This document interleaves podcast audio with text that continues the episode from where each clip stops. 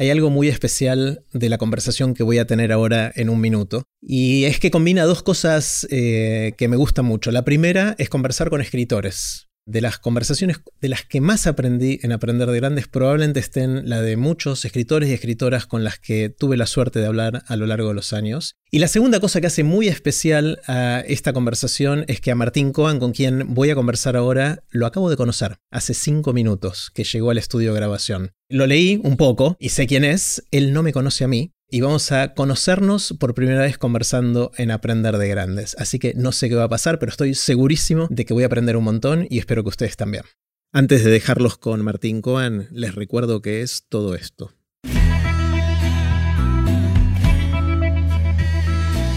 Esto es Aprender de Grandes, el espacio donde converso con gente que admiro para seguir aprendiendo durante toda la vida.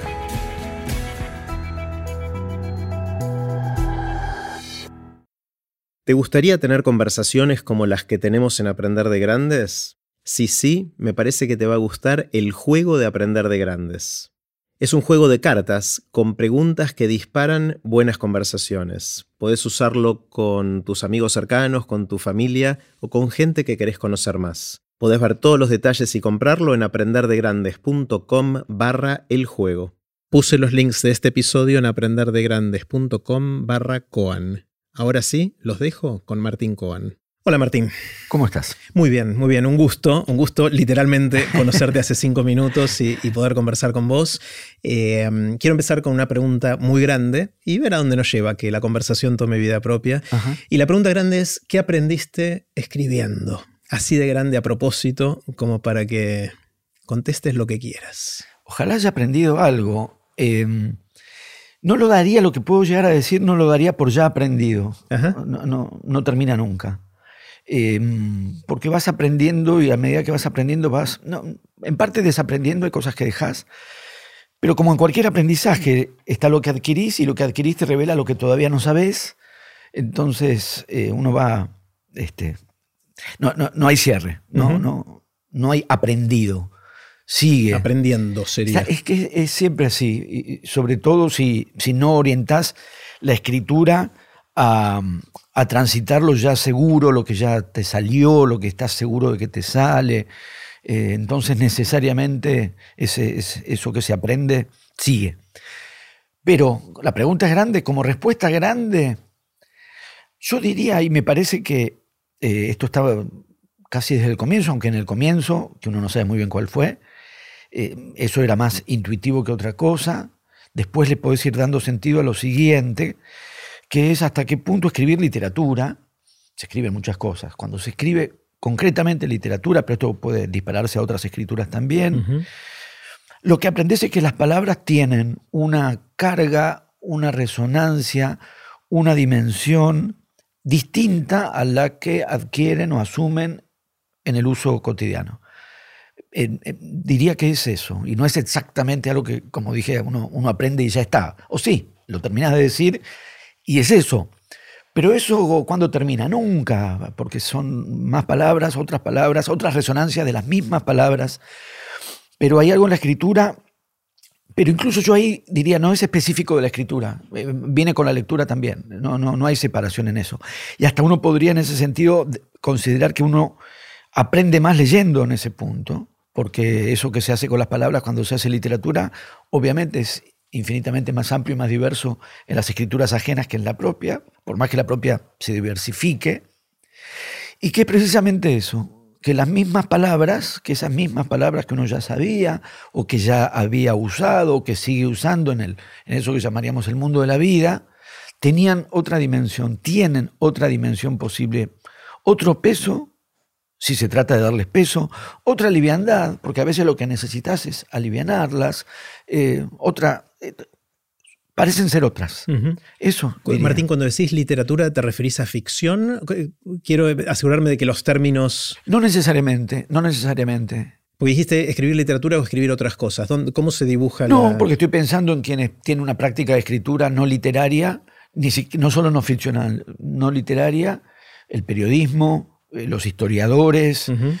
También me parece que cabe que, cada cual pueda preguntarse en algún momento, pero esa pregunta aunque se formule en el, en el espacio del discurso histórico, aunque se formule en el espacio, en el espacio del discurso periodístico o jurídico o el que sea, para mí es una pregunta que se formula necesariamente desde la literatura. Me parece una marca literaria. Mm. Este, Preguntarse por las palabras. Por, las palabras en tanto que palabras. Las palabras en la medida en que, sin dejar de ser nunca o casi nunca, a veces no lo son, eh, utilizadas como herramienta de comunicación, digo, a veces no lo son porque se me cruza en la más médula de Oliverio Girondo. Ahí las palabras, o el final del poema Altazor de Vicente Huidobro Ahí las palabras ya no tienen una función exactamente comunicativa, pero incluso cuando la tienen, em, si se trata de literatura, no son meramente un instrumento de comunicación, son siempre algo más que un instrumento de comunicación. En otros registros discursivos que cuando vuelven a cero eh, se emplean básicamente en términos de comunicación en todas sus variantes, exposición, demostración, lo que sea, una vez que, digamos, una vez que las palabras son calibradas literariamente, e, esto puede afectar o irradiarse a otras prácticas verbales, a otras prácticas narrativas. Y yo diría, no, no, no, no solamente la ficción, la literatura no es solamente ficción, porque hay textos de no ficción en la literatura y porque si uno piensa en la poesía, ciertos textos poéticos no, no, no, no encuadran ni en ficción ni en no ficción tampoco es otra cosa. Yo más bien diría, el, punto de llegada está a la vez en el punto de partida, que es que lo que entiendo por literatura es este tipo de relación con el lenguaje. Cuando se entabla este tipo de relación con el lenguaje y con las palabras, es lo que yo entiendo por literatura. Después eso puede ser ficción, no ficción, crónica, poesía, testimonio, no sé. Me, encantó, voy a agarrarme de una palabra que dijiste justamente para hacer lo que estamos diciendo y usaste el, verbo resonar, las, cómo las palabras resuenan y me quedó resonando ese verbo. Eh, porque uno puede tomarlo literalmente, resuenan desde el punto de vista del sonido, ¿no? de cómo el sonido me, suena, si me suena cacofónico o armónico o lo que fuera, pero también cómo me resuenan cognitivamente. O sea, también se puede usar metafóricamente el verbo resonar como una resonancia cognitiva. Eh, esa, son ambas dimensiones, obviamente, ¿no? Es que, bueno, estamos viendo la, resonancia de la palabra resonancia, eh, justamente.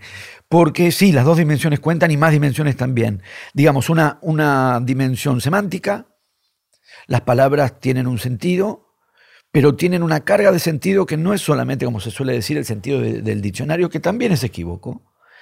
Primero que las, palabras pueden tener cierta carga de, de ambivalencia o incluso de ambigüedad aún en la definición del diccionario. Pero si además le agregamos la dimensión del uso, porque las palabras están en el diccionario y las conocemos en el diccionario, pero viven en el uso social y por lo tanto los sentidos que tienen se cargan de, ciertas eh, improntas que les va agregando el uso, los usos sociales. Y, y, eso que excede la definición de diccionario pasa a ser también una resonancia.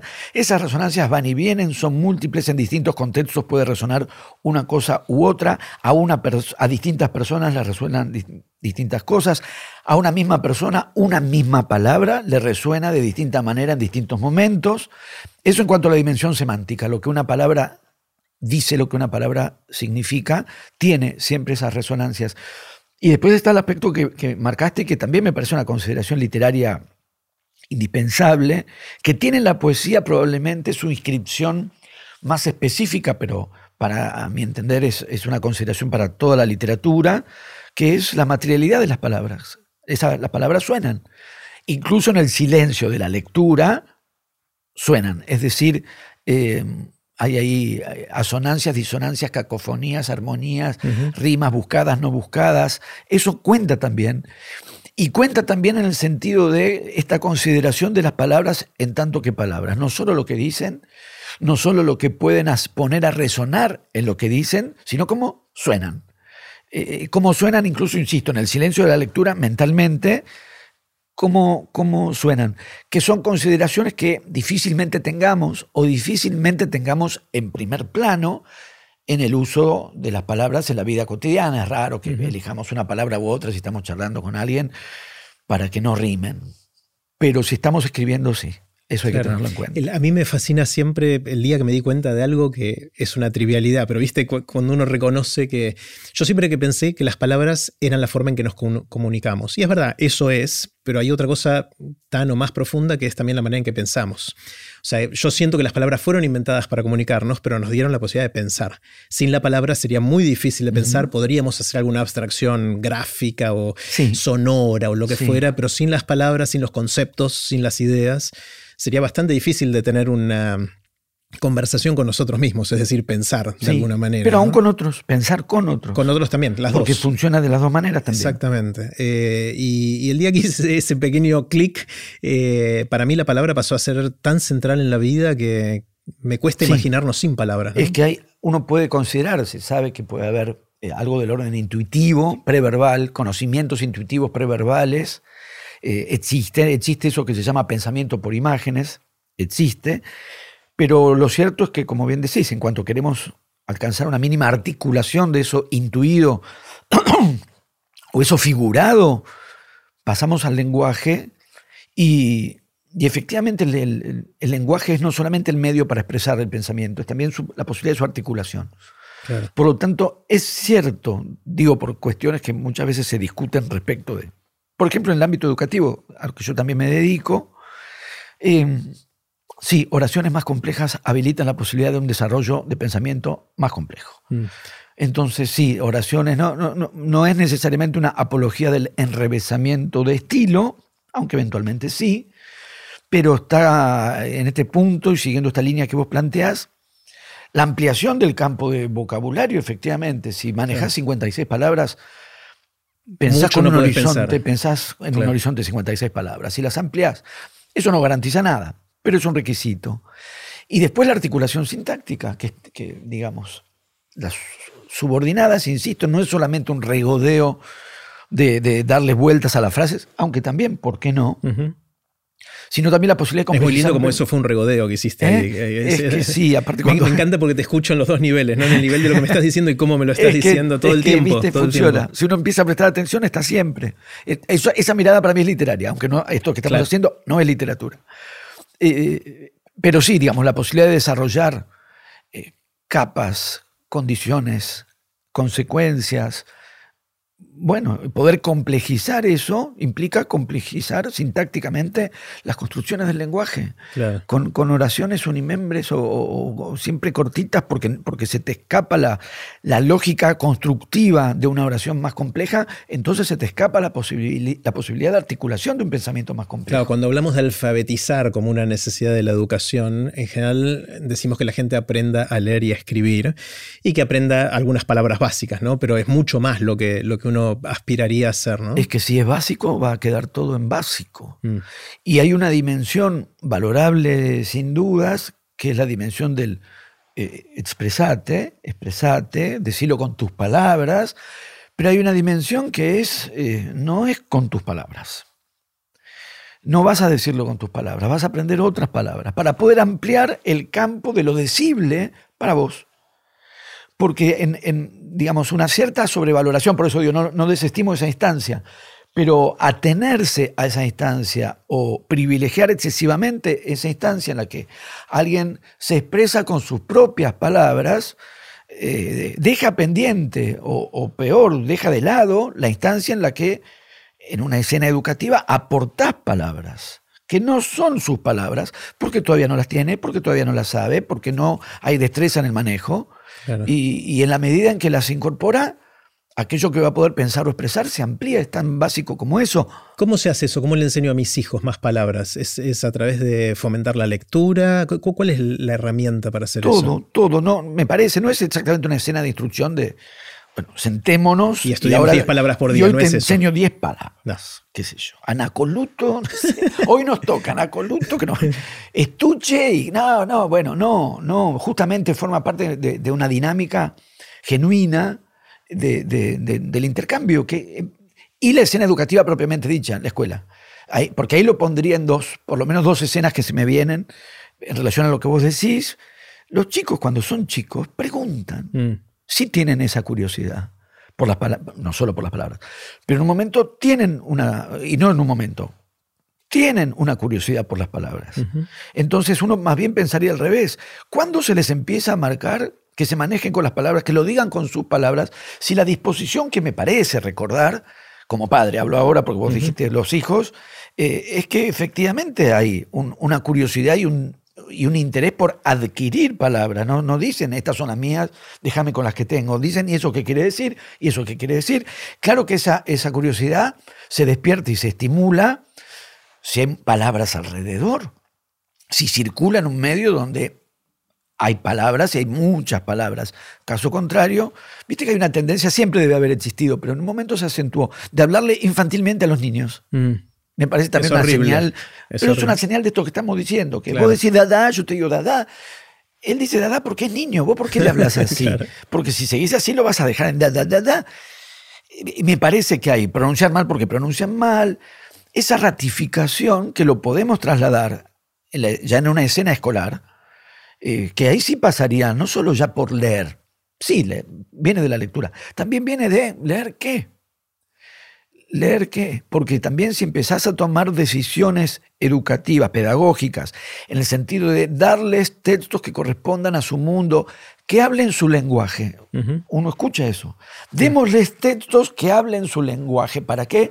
Para que se interesen, para que se enganchen, etc. Bueno, tampoco hay que llevarlos al otro extremo de darles texto que no entiendan ni una palabra, ¿no? O sea, hay que encontrar un lugar intermedio que sea Es raro que no entiendan ni una. No, claro. Es raro que no mm. entiendan ni una. Cuando que entiendan una, ya un docente empieza a trabajar. ¿Cuál entendiste? Mm. La. Bien, listo. Empezamos con esta, después vemos las demás. Es raro al mismo tiempo que exista un texto tan exageradamente hermético, tan inaccesible. Es raro que exista un estudiante tan compactado sobre sí mismo. Es raro. Generalmente todos maniobramos, todos los que somos grandes también, los que estudiamos letras también, maniobramos entre lo que entendemos y lo que no. El asunto es cómo maniobramos entre lo que entendemos y lo y, que no. y qué grado de confort tenemos. Yo me acuerdo siempre, y conté esta historia más de una vez, mi, acercamiento a Borges, que me dio mucho miedo porque yo me daba cuenta que me estaba perdiendo un montón de cosas leyendo los cuentos de Borges, había un montón de guiños obvios que estaban ahí y yo no sabía a qué se refería.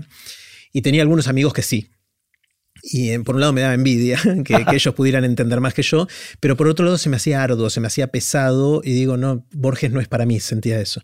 Y un amigo que estaba como yo, que tampoco entendía, me argumentó al revés, me dijo, no, al revés, porque justamente hay tantas cosas que no entiendo, uso a Borges no como destino, sino como puerta de entrada a la cultura o a la literatura universal. Entonces, agarro un cuento, lo leo, me doy cuenta de todo lo que no entiendo y voy corriendo a, como los chicos, preguntar qué es esto, qué es esto, qué es esto. Sí. Eh, entonces, eso me ayudó a mí a, acercarme a, cosas nuevas que si no, no hubiese llegado a tener. Probablemente ese amigo era más amigo que los otros que solamente te dejaban afuera de la conversación. Claro, totalmente. Igual no importa, son tus amigos.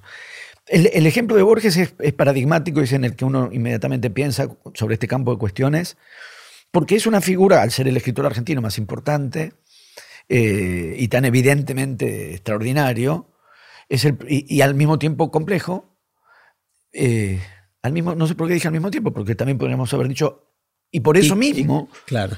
complejo, eh, suele ser una, una, referencia, por ejemplo, para plantear la discusión en el terreno de programas de estudio en colegios secundarios. Yo hace años no enseño en colegios secundarios, pero durante, hace un tiempo, sí, pasé un, buen tiempo en ese, en ese ámbito que me parece, para lo que estamos diciendo y para tantas cosas, decisivo. Dar Borges o no. Y aparecían algunas de estas cosas que te aquejaron a vos mismo, por lo que me contás. Em, no van a entender nada, les va los aburre, los aburre, no van a entender nada, no es para ellos. Em, no, no, no están en la edad. Eh, mejor darles algo acorde con su edad. Me parece que es un buen ejemplo pensar la escena de, docencia en escuela media y, y materia literatura. Borges para desplegar este campo de cuestiones. Porque uno podría decirlo, ha surgido esta cuestión, es una discusión que nos va llevando, un intercambio que nos va llevando a lo largo del tiempo. Yo en principio diría, el, único que no entendió nada es el que cree que va a poder entender todo. Mm. Porque nadie no entiende nada. Y al mismo tiempo hay un gesto, no suscribo enteramente algunas cuestiones que plantea Jacques Rancière en El Maestro Ignorante. Que es un planteo muy interesante igual sobre esto, enseñanza y los lugares de poder de la enseñanza y del aprendizaje. Y la asimetría de conocimiento. Y la asimetría, porque la hay que, que al mismo tiempo uno lo dice, yo nací antes que ustedes. Claro. Entonces hay unos años de ventaja, digamos. Eh, claro, el docente nació antes, tuvo más tiempo para leer, elige el tema de conversación. Entonces, bueno, claro, dominás el terreno. Lo absurdo es plantear una disputa ahí, y lo absurdo es plantear una competencia ahí como esos docentes increíblemente existen, que dicen que no ponen 10 porque 10 son ellos. Yo no les pongo 10 porque 10 soy yo. yo decía, terrible, ¿no? ¿Por qué estás en la misma escala que los estudiantes? ¿Por qué, entras en la escala del 1 al 10 de los estudiantes? Vos no estás en esa función ahí. No, ¿Por qué competirías con ellos? ¿Por qué te medirías con ellos? Porque al mismo tiempo yo les decía en chiste, pero viste cómo son los chistes. Si 10 soy yo ¿Qué quiere decir? ¿Que el que se saca nueve está a un punto de mí? No, está mal formulado el planteo, la, como colocación del docente, la escena de competencia está equivocada, etc. Entonces, eh, pero hay ahí una distribución, en términos un poco de, esto de, los lugares de poder, tal como los piensa Rancière en ese libro, El maestro ignorante. Está muy bien. Eh, si vos te colocas en el lugar del que entiende todo, por un lado, y colocas al estudiante en el lugar del que no entiende nada y lo señalás, le, asignás ese lugar. Eh, lo más catastrófico es que probablemente asuma ese lugar. Claro. Que lo asuma. Es una profecía autocumplida casi. Porque en parte es, eh, algo que señalás desde un lugar de poder y en parte es más cómodo, en, el mal sentido. Sí, no entiendo nada. Dame algo más fácil que yo no entiendo nada. Eh, y ahí perdemos todos, los docentes, los estudiantes, se pierde socialmente, pierde la literatura. Porque diría, nadie entiende todo. Nadie entiende todo, pero en el sentido, eh, casi diría, elemental. Un texto es inagotable. Los textos son inagotables. No es que no entendemos todo, no hay un todo que entender. Nadie, ni el autor, ni el mejor de los lectores posibles, toca ese tope de, donde algo se ha completado y vos decís, ya está, ahora sí entendí todo. Por eso digo, el que, el que piensa eso es el único que, del que yo diría no entiende nada. Porque es el que no entiende que no hay un todo que entender. Todos entendemos algo, más o menos, no estoy igualando. Y se trata de entender mucho, pero no hay un todo.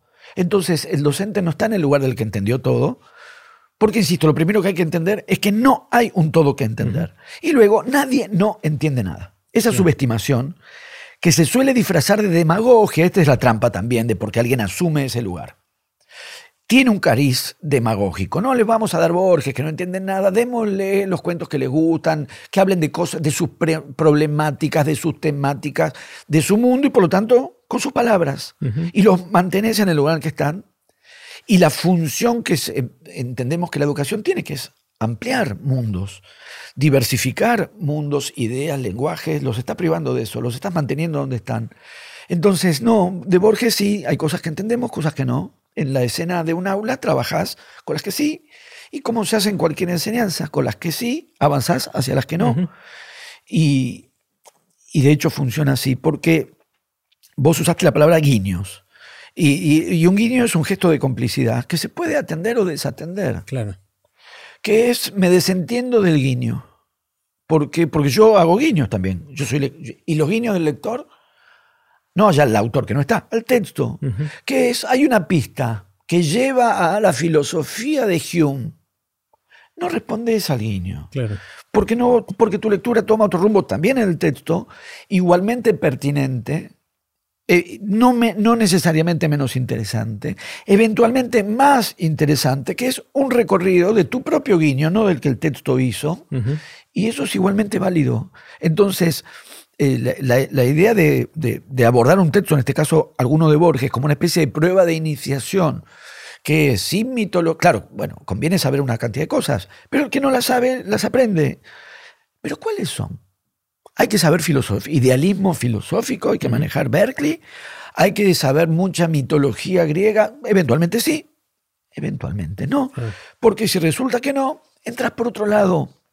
Igual hay algunos eh, textos de Borges que son más fácilmente digeribles, donde defino digeribles que me den una sensación de que me aportaron algo, que me gustaron, que los disfruté, que pasó algo en mi lectura y que me invita a leer otro. Sí. O sea, porque si no uno puede llegar y leer uno de los más difíciles, los más crípticos y frustrarse tanto que ya cierra el libro y no vuelve a abrirlo. Entonces, eso sería el fracaso, digamos, de, iniciarse en Borges. Yo creo que si uno entra por Funes, por ejemplo, Funes es o sea, yo lo leí de chico y recuerdo que me gustó haberlo leído. Dije, ah, este tipo tiene cosas interesantes para decir. O El Inmortal. Sí. Eh, son, son cuentos que me, me, ayudaron a querer saber más de Borges. Sí, mira, ahí damos un siguiente paso, que es por dónde entrar. Claro. ¿Cuáles son los textos que pueden ser más propicios, menos propicios? Pero ya salvamos el primer escollo, que sería esto que padeciste. Eh, el, componente inhibitorio de la genialidad de Borges, que es un tipo de veneración que Borges suscitó. Eh, no estoy hablando del grado de admiración que se tenga, para mí, lo, he mencionado otras veces, ningún grado de admiración respecto a la literatura de Borges es exagerado, nada es demasiado, todo se queda incluso un poco corto. No estoy hablando entonces de, grados, sino de modos. Un tipo de, eh, y por eso usé no admiración, sino veneración un tipo de veneración solemnizada respecto de la figura de Borges, que en lugar de funcionar como estímulo o impulso, invitación a la lectura, funcionaba como inhibición y disuasión. Que era, eh, claro que es genial, es infinitamente genial, pero era un modo de presentar esa genialidad literaria que hacía que cada cual sintiera que todavía no estaba a la altura pero que en cierto modo nunca iba a estarlo. Entonces eh, era un dispositivo perverso como dispositivo de admiración literaria, que era, te disuadía de leer en lugar de convocarte a, leer. Entonces me parece que hay un primer movimiento que es mantener, claro, toda la admiración que cabe y quitar el componente inhibitorio, que es la solemnidad venerativa. Entonces sí pasas al siguiente punto. ¿Y qué textos? ¿Cuáles? ¿Cómo? ¿Por qué? Solo que agregaría, eh, tomamos las metáforas, el guiño, lo digerible. Lo dice la gente a la que le gusta el cordero. La, gestión es, la digestión es laboriosa, pero qué rico. Bien. Perdón por la metáfora, pero me hiciste la Patagonia o Borges como un cordero, estamos. bueno, es que algunos textos, digo, pensando la categoría digerible como una categoría que entiendo, que uno puede decir comparto, pero también podemos corrernos en un momento y decir y los textos de digestión más laboriosa, ¿qué? No estoy hablando de indigestión, no estoy hablando de descompostura, estoy diciendo laboriosa. Bien. En el sentido de las lecturas que pueden requerir un grado de, de concentración y de esfuerzo. Digo, porque al mismo tiempo hay que considerar, me parece, ciertas referencias eruditas de Borges. Eh, algunas no son tan difíciles de, este, subsanar como eh, carencias del lector, y menos para los estudiantes contemporáneos que hacen clic, clic, y ya tienen Minotauro ahí. ¿Quién era Minotauro? Pa, pa, pa, listo, la casa de Asterión, entraste. Antes también se hacía, nada más que había que ir a casa, agarrar el, la enciclopedia. la enciclopedia, qué tomo es, cuál, eh, el 3, Minotauro. O ir un poco más rápido, de base, es lo mismo, repones esa información. Entonces no es un escollo insalvable. Y, por otro lado hay que ver hasta qué punto es eh, un requisito indispensable. A veces sí, a veces no, depende. Porque en algunos casos el cúmulo de erudición que pueden eh, exhibir algunos, algunos textos de Borges eh, no están puestos ahí para reponer la información. A veces son efectos, mm. efectos de, de lectura y uno caería en una cierta trampa. Si Borges empieza con una referencia erudita de la enciclopedia británica, eh, quizás el asunto no era, no es, a veces por ahí sí, quizás sí, pero a veces no necesariamente hay que ir a reponer esa referencia, porque quizás esa referencia no estaba ahí para, más que para producir un efecto de erudición, un efecto. Y si vos te dejás ganar por el efecto de erudición, entre comillas lo que voy a decir ahora, leíste bien. Entendiste lo que había que entender, que es el tono de, eh, quizás hasta pretencioso, de una jactancia de erudición del narrador. Es eso lo que hay que entender. No tanto el contenido de No necesariamente. Lo digo como posibilidad. Y ahora, eh, escuchándote, se me acaba de ocurrir una interpretación que nunca lo había pensado así. Entiendo que Borges muchas veces citaba cosas falsas. Claro. Que él inventaba referencias que no existían. Sí. Y una manera de interpretar eso es decirnos, sabes que no vayas a buscar todo lo que te digo. Exacto. Porque a veces es verdad y a veces es mentira. eh, y es lo que de dónde sacamos como- que nos dijo que fuéramos a buscar. Claro. Es algo que se puso ahí. Sí, sí, sí. no, no, eh, digamos, él, eh, ni, ni Borges, ni sus textos hacen necesariamente esa indicación. Por eso digo, es una carga inhibitoria eh, como un ejercicio de solemnidad sobre la figura de Borges que disuadía de las lecturas o probablemente las llevaba a lugares, como vos decís, muchas de esas referencias eran inventadas, muchas de esas referencias son jocosas Claro. están puestas ahí con una función humor. hilarante, humor. Entonces chocaban, en Pierre Menard, autor del Quijote, es un muy buen ejemplo en ese listado de obras disparatadas y colmadas de referencias. El que va detrás de cada una de las referencias, como se suele decir, no entendió el chiste, pero porque previamente no entendió que había un chiste. Claro. Y, y- y creo que también está en relación con ciertos rituales de solemnidad en la veneración borgiana. Insisto, estamos discutiendo modos de la admiración, no estamos rebajando, va, No, no. qué, qué estupidez sería. Además es imposible. Eh, no tiene sentido y no tiene posibilidad de prosperar y no queremos hacerlo. Estamos diciendo el modo. Eh, la solemnidad, esa solemnidad, ocultó, obturó la posibilidad de acceder a la fuerte dimensión cómica de la literatura de Borges y del propio Borges, que era muy gracioso. Claro. No parece, pero lo es. O sea, hay que encontrarle el humor ahí. Lo era y hay escenas, a veces en alguna de las entrevistas, donde él decía cosas muy graciosas.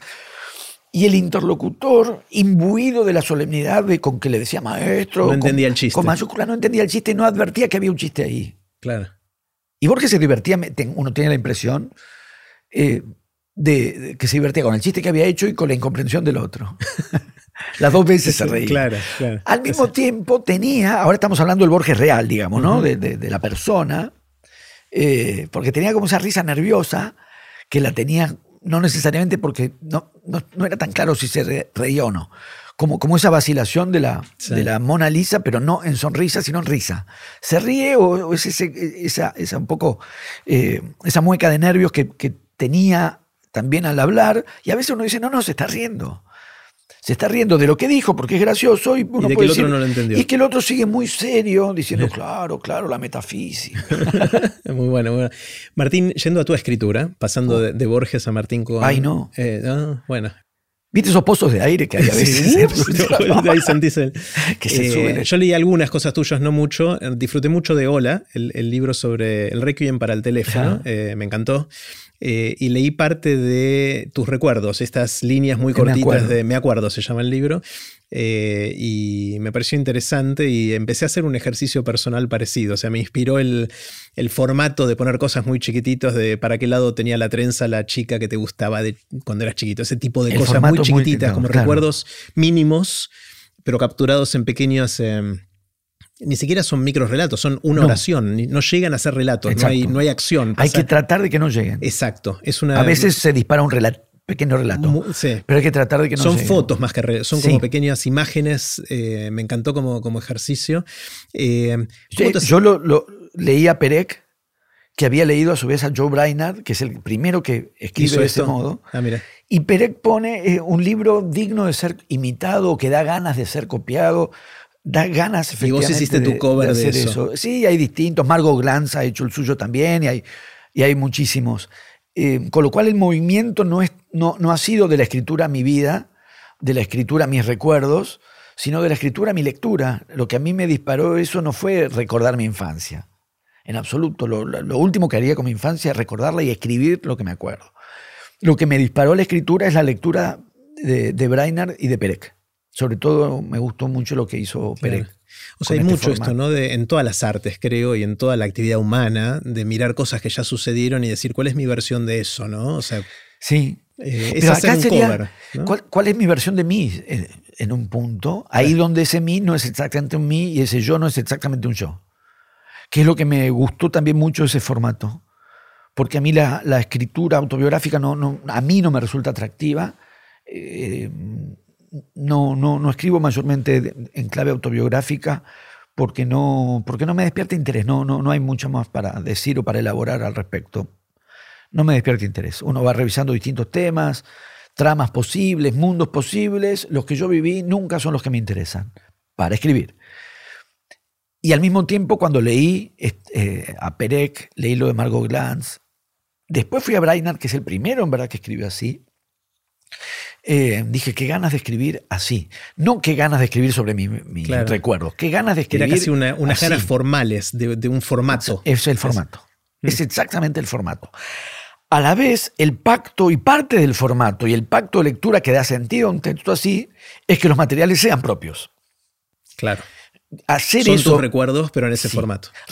Eh, activar el formato e inventar los recuerdos es una torpeza. El formato tiene que ver con que los recuerdos sean propios y se ofrezcan como si, no fuesen, como si fuesen objetivos. Eso responde al formato también. Por eso decía, es, es, yo y ese en realidad es el corrimiento del yo. Mm. Eh, tiene que ver con uno y a la vez uno tiene que correrse. El formato te corre, no uno. Claro. El formato corre, eh, eh, te corre. El formato, ahí están los recuerdos que tiene un yo y el formato hace que los recuerdos sedimenten y queden y el yo quede fuera de escena. Está bueno. Entonces, eh, porque en un momento que estaba escribiendo esos textos, sin intención todavía de publicar, sin pensar en un libro y nada, dándome el gusto de escribir así, me intrigaba mi gusto. Dije, pero ¿por, ¿por qué estoy tan entusiasmado escribiendo esto? Si finalmente se trata de mí, si finalmente los recuerdos son míos, finalmente o inicialmente, eh, ¿será que estoy finalmente escribiendo sobre algo de mi propia vida? Y después dije, no, no, no, lo que me atrae es justamente que los materiales son de mi vida, que los materiales son memoria propia, y, yo no estoy exactamente, no es que no estoy. Eh, al escribir, el yo se corre en, algún punto, por lo que vos bien decías, que es el modo de presentación del recuerdo, que no es, no es exactamente narrativo. Aunque haya efectos de conexión y de narratividad, o narraciones en potencia, o narraciones concentradas, mm. o mínimamente desplegadas, pero es más la exposición de un recuerdo que su despliegue narrativo. Claro, es que me, quedo pensando mucho, porque yo doy muchos cursos y distintos tipos de seminarios, y en general prende mucho y es, como que acabo de tener un insight. O sea, te voy a contar algo que acabo de unir cosas. Prende mucho con la gente que participa en estas cosas que hago cuando les propongo hacer un ejercicio imitando a otros pero con contenido propio, que es esencialmente lo que estamos hablando. Eh, lo hice, por ejemplo, con un texto de Pedro Mairal, eh, de mm, esta dentro del libro Esta historia ya no está disponible. Hay un texto cortito que dice, eh, se puede contar la vida entera siempre y cuando seamos breves. Y la forma de ser breves, propone Pedro, es elegir un hilo, un eje de nuestra vida y contar nuestra vida a lo largo de ese eje. Y él dice, puede ser el eje económico, el eje sexual, el eje de nuestro cuerpo, de nuestras mascotas, de lo que fuera. Eh, y propone hacerlo en un texto que tendrá, no sé, máximo 600 palabras, ponele más o menos. Eh, y son todas oraciones unimembres. No hay verbos. Son fotos, son imágenes como las tuyas, pero con algún tipo de cronología o algún tipo de hilvanación que cuente una historia. Em, o sea que ahí va en esa dirección, creo yo. Hay un texto de Perec em, que se llama Comí. Comí. Eh, está publicado por, igual que el de Brainer, el Me Acuerdo de Brainer está publicado en Eterna Cadencia, Comí de Perec también. El Me acuerdo de Perec tiene más de una edición. Eh, yo no me acuerdo cuál lo leí yo. Eh, es genial porque me lo marcó mi mujer en algún momento, que cuando hablo del me acuerdo y de los me acuerdo, la frase no me acuerdo es la que me viene más usas más a menudo. Ahora dije, no me acuerdo que lo leí. Eh, comí, lo pensé por lo que decías de, de Pedro, es el listado, listado, un listado, que abarca un año de su vida de lo que comió. Nada más. Y es un acto literario eso. Tremendamente literario, que al mismo tiempo es una lista de lo que come. Todo lo que tragó, digamos, deglutió desde tal día hasta el día del año siguiente, enumerado sin nada más. Al mismo tiempo, al cabo de cuatro días de comiditas sencillas, casi nada, porque este tipo está solo estos días, Claro, empezás a hacerte una imagen. Se empieza latente resonancia. No está dicho, no hay un solo adjetivo, no hay una sola indicación al respecto, está solamente el listado de lo que comió. Pero de pronto en un momento decís, bueno, esta noche finalmente salió a cenar afuera. Este, come solo en la casa, come solo en la casa, come solo, come solo, salió con alguien. Solo en el listado de lo que comió. Hay, hay, como destellos de expansión, de retraimiento, de melancolía, de solo en el listado de lo que comió. Me hace acordar un cuento de Woody Allen no me acuerdo si estaba en Sin Plumas o en Cómo acabar de una vez por todas con la cultura. Los libritos de Tusquets, los tengo, los leí de adolescente. Sí, sí, yo también, los tengo y cada tanto ojeo y vuelvo a leer alguno. Bueno, está este en el cual él especula sobre la vida de un tipo solamente leyendo la lista de ropa que manda la tintorería. Me parece que es Cómo acabar de una vez por todas, creo. Sí, sí, sí. Eh, es muy parecido a eso, ¿no? Es Exactamente. Seguramente es posterior. O sea que sí. por ahí está inspirado en esto. Es que, es que sí. Que es eh, un modo de jugar de que lo subjetivo aparezca objetivado. En realidad al revés. Trabajar con materiales objetivos y que de ahí se infiera una subjetividad, una vida, mm. un estado de ánimo, una peripecia, una peripecia amorosa eventualmente. Sí. Claro, uno diría en este comí, ¿por qué yo voy a querer leer lo que el tipo este comió día a día, no? O sea, sí. Eh, si vos me decís, es la lista de cosas, no, no, no lo leo, ¿no? ni lo abro, pero de repente hay una historia ahí atrás, ¿no? Es... Y, en un punto, ¿por qué lo lees? Bueno, en principio porque sí. Claro. También para ver por qué escribió eso, qué efecto tiene, qué... De hecho, no es exactamente atrapante. Y puede ser fatigoso. Hmm. Sí, hay que fatigarse mm. para leer este libro y disfrutarlo.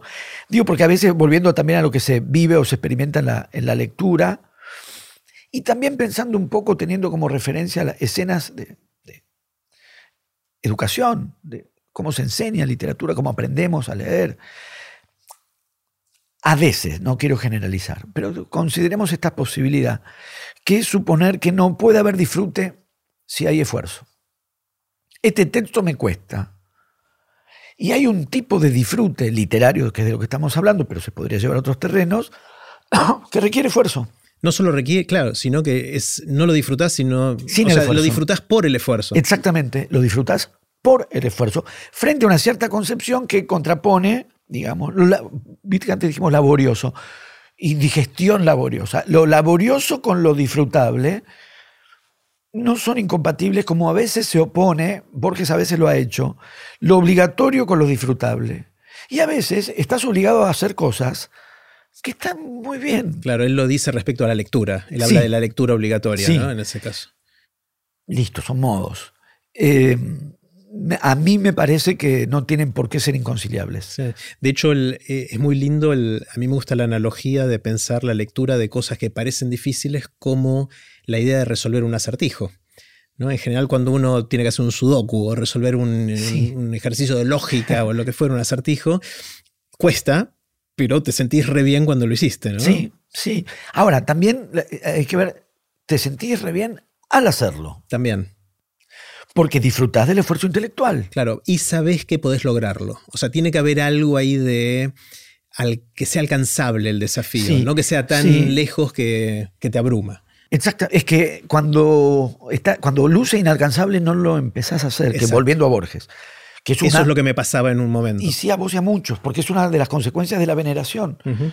los dispositivos de veneración, para funcionar como veneración, el objeto venerado luce inalcanzable. Mm. Entonces, si se trata de un Dios, bueno, ser, ser Dios consiste en eso, pero ser escritor no. Mm. Entonces, si el escritor luce inalcanzable y sus textos lucen inalcanzables, lo único que hace es generar lectores que admiran y no leen porque admiran.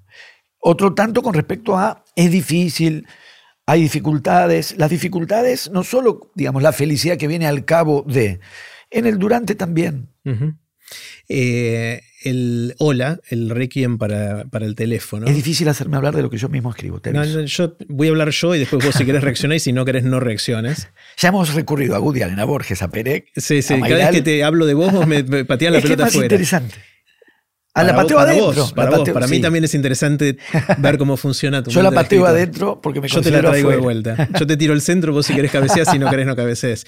Eh, algo me pasó con ese libro o sea, esencialmente mi interpretación de ese libro es agarraste el teléfono como dispositivo, pero también como símbolo de época y como forma de vincularnos y un montón de cosas más. Y dijiste, bueno, ahora hagamos la lista de cosas. Yo me estoy tratando de imaginarme, esta es mi fantasía de cómo pensaste el libro, seguramente errada, pero bueno, no importa, es mi lectura. Las fantasías no son erradas. Claro, o sea, es, o sea no, no, se corresponde probablemente con lo que te pasó a vos, ah. pero sí es lo que me pasó. Es un problema de la realidad, la fantasía está bien. Totalmente. Entonces, me imagino a vos haciendo la lista de las 100 cosas que asocias con el teléfono y decís, bueno, ¿qué puedo decir de esto? ¿Qué recuerdo? ¿Qué reflexión? ¿Qué analogía? ¿Qué cosa? Entonces hablaste de, desde el sexo a través del teléfono hasta Hola Susana, pasando por eh, el contestador automático y las distintas cosas que asociamos alrededor del teléfono a lo largo del tiempo. Y me pareció muy divertido porque a mí me generó nostalgia de un montón de cosas, me, me hizo recordar cosas que no, no tenía cercanas en, en mi recuerdo, en mi memoria,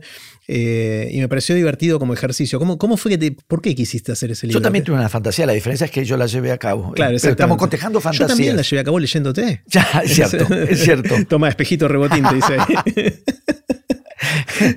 eh, mirá, puede ser... Veo una conexión con lo que, decíamos de, de, los textos de Pedro Mairal.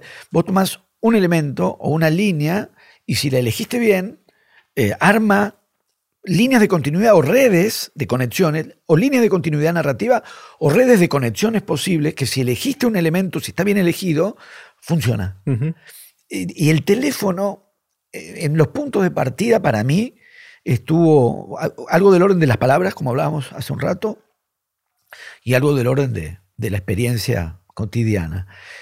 En el orden de las palabras, lo llamativo de que a un objeto utilizado normalmente como reloj, grabadora, filmadora, máquina fotográfica, computadora, eh, televisión portátil, se le llame teléfono, que es eh, telégrafo, que es algo para prácticamente algo para lo cual ya prácticamente no se lo utiliza.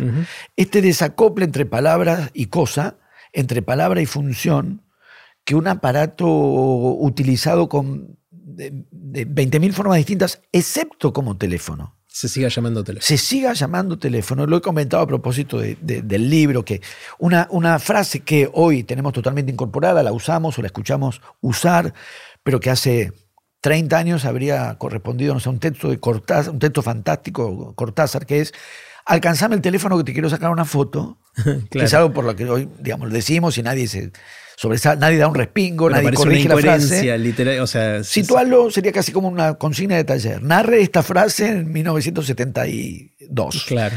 Y alguien viene con el aparato, el teléfono, así el masacote, y dice, Tomás, sacame una foto. Entonces, claro, hay algo entre la, la palabra y la cosa que, que me llamó la atención. La omnipresencia del teléfono. Nunca no estamos con teléfono. Antes de empezar acá, todos nos dijimos apaguemos los teléfonos porque todos llevamos un teléfono encima eh, y son pocas las situaciones en las que lo apagamos. Cada vez menos hay situaciones en las que la gente considera rara asociación o no. ¿Viste? Las reuniones de los mafiosos, todos dejan el arma al entrar. El teléfono como nuestro arma. ¿Eh? Al entrar todos dejamos, ¿no? Apagamos, dejamos. Eh, porque se sobreentiende y en 9 de cada 10 casos o 9,9 de cada 10 casos es así, todos llegamos con un teléfono encima. Hmm. Al mismo tiempo en que se verifica empíricamente esa omnipresencia, nunca estamos sin teléfono. Nunca somos, me intenta decirlo así, nunca somos sin teléfono. La práctica social de la conversación telefónica está declinando, hmm. está casi agotada. Y de la conversación así como estamos teniendo ahora, más allá de que ni siquiera esté el teléfono de por medio, porque ahora estamos en presencia. Sí, yo creo que eh, eso... Eso declina, ¿no? Y hay que ver por qué, y me parece que una parte, esto nos lleva, claro, a, algo que se discute tanto y se considera tanto, la tecnología, la manera en que la tecnología, esta fue otra, otra línea por donde entré al libro, una vez que entré por estas líneas, empezó a pasar lo que vos dijiste, mm. que fue decir, ah, ah, si escribo sobre esto, está Tangalanga. Si escribo sobre esto está Tato Bores. Si escribo sobre esto está la novela Teléfono ocupado Silvina Bullrich. Si escribo sobre esto puedo escribir sobre Rabia de Sergio Vicio, que tiene mucho que ver con el teléfono, etcétera, etcétera. Puedo escribir sobre Rafaela Carrá, etcétera, 0303. 456 era, ¿no? Sí.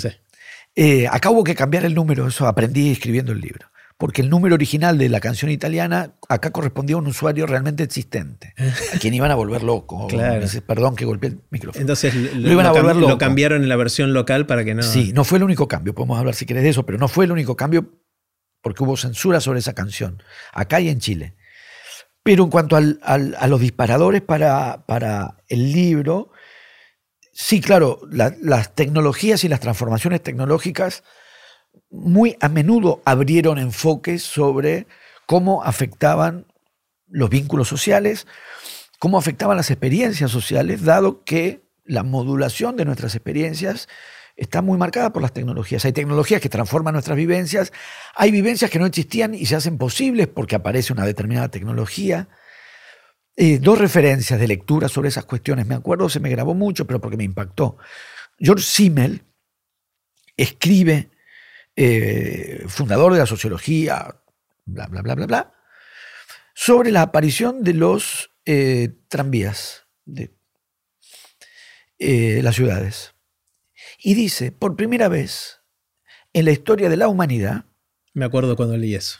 quedaban frente a frente, cara a cara, dos No- personas que no están por conversar. que no van a conversar. me que encantó. no cuando iban a leí eso me encantó. Es un vínculo social del rostro, de la mirada, es un modo de relación social eh, que se recupera en lo- en- en- se recuperó los colectivos de Buenos Aires porque vuelve a haber eh, porque no tenías en el subte tenías asientos enfrentados. En el colectivo no, ahora en el sí. subte E pero, o en el A. Y el viejo D, que los vagones fueron a parar al E. Claro, pero los nuevos no tienen, o sea, tienen pero con un lejos. Estás muy lejos. Claro, y hay Acá gente parada en el medio. en es- suele haber. Acá ese cara a cara, lo que vos mismo recordaste, porque la mirada y el frente a frente es una forma de relación social. No hablarse es una forma de relación social. Hasta ese momento la gente no se miraba cara a cara. Y si se miraba cara a cara es porque iba a trabar relación. Porque iba a viajar en carreta o porque iba a viajar en el camarote de un tren. Por lo tanto, mira- mirarse cara a cara durante un tiempo, no cruzarse en la calle, quedar cara a cara con otro implicaba conversar tarde o temprano. eh, trabar esa relación de mirada y de rostro sin que vaya a haber conversación, puede haberla, pero en principio no la hay. Nueva, digamos, Era tiene que raro. ver- era nuevo. Era nuevo. Era una nueva experiencia social.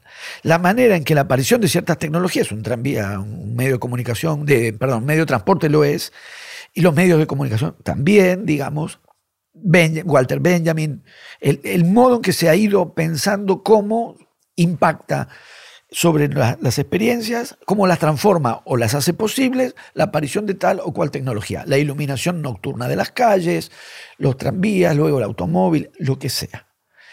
El teléfono, que es, eh, digamos, que marca al mismo tiempo un modo de vínculo social y un modo de relación con las palabras. Dado que está hecho para hablarse, eh, impacta en dos aspectos, nuestra relación con los otros, con los demás, y nuestra relación con el lenguaje mismo, con, Claro. con el decir. Es otra manera de decir. No es la, la- el mismo decir de antes, ahora por teléfono. Es otro decir porque es otra conversación, porque es otro vínculo. Entonces, a título, diría, más personal, a mí me encantaba hablar por teléfono. Mm. Y, es Y cada te encanta, pero ya no lo haces más o lo haces Es que poco. como precisas a otro, Eh, No hay muchos que quieran no hablarte por tantos. teléfono. Yo te llamo No. después por teléfono y Después hablamos, habla- hagámoslo ahora.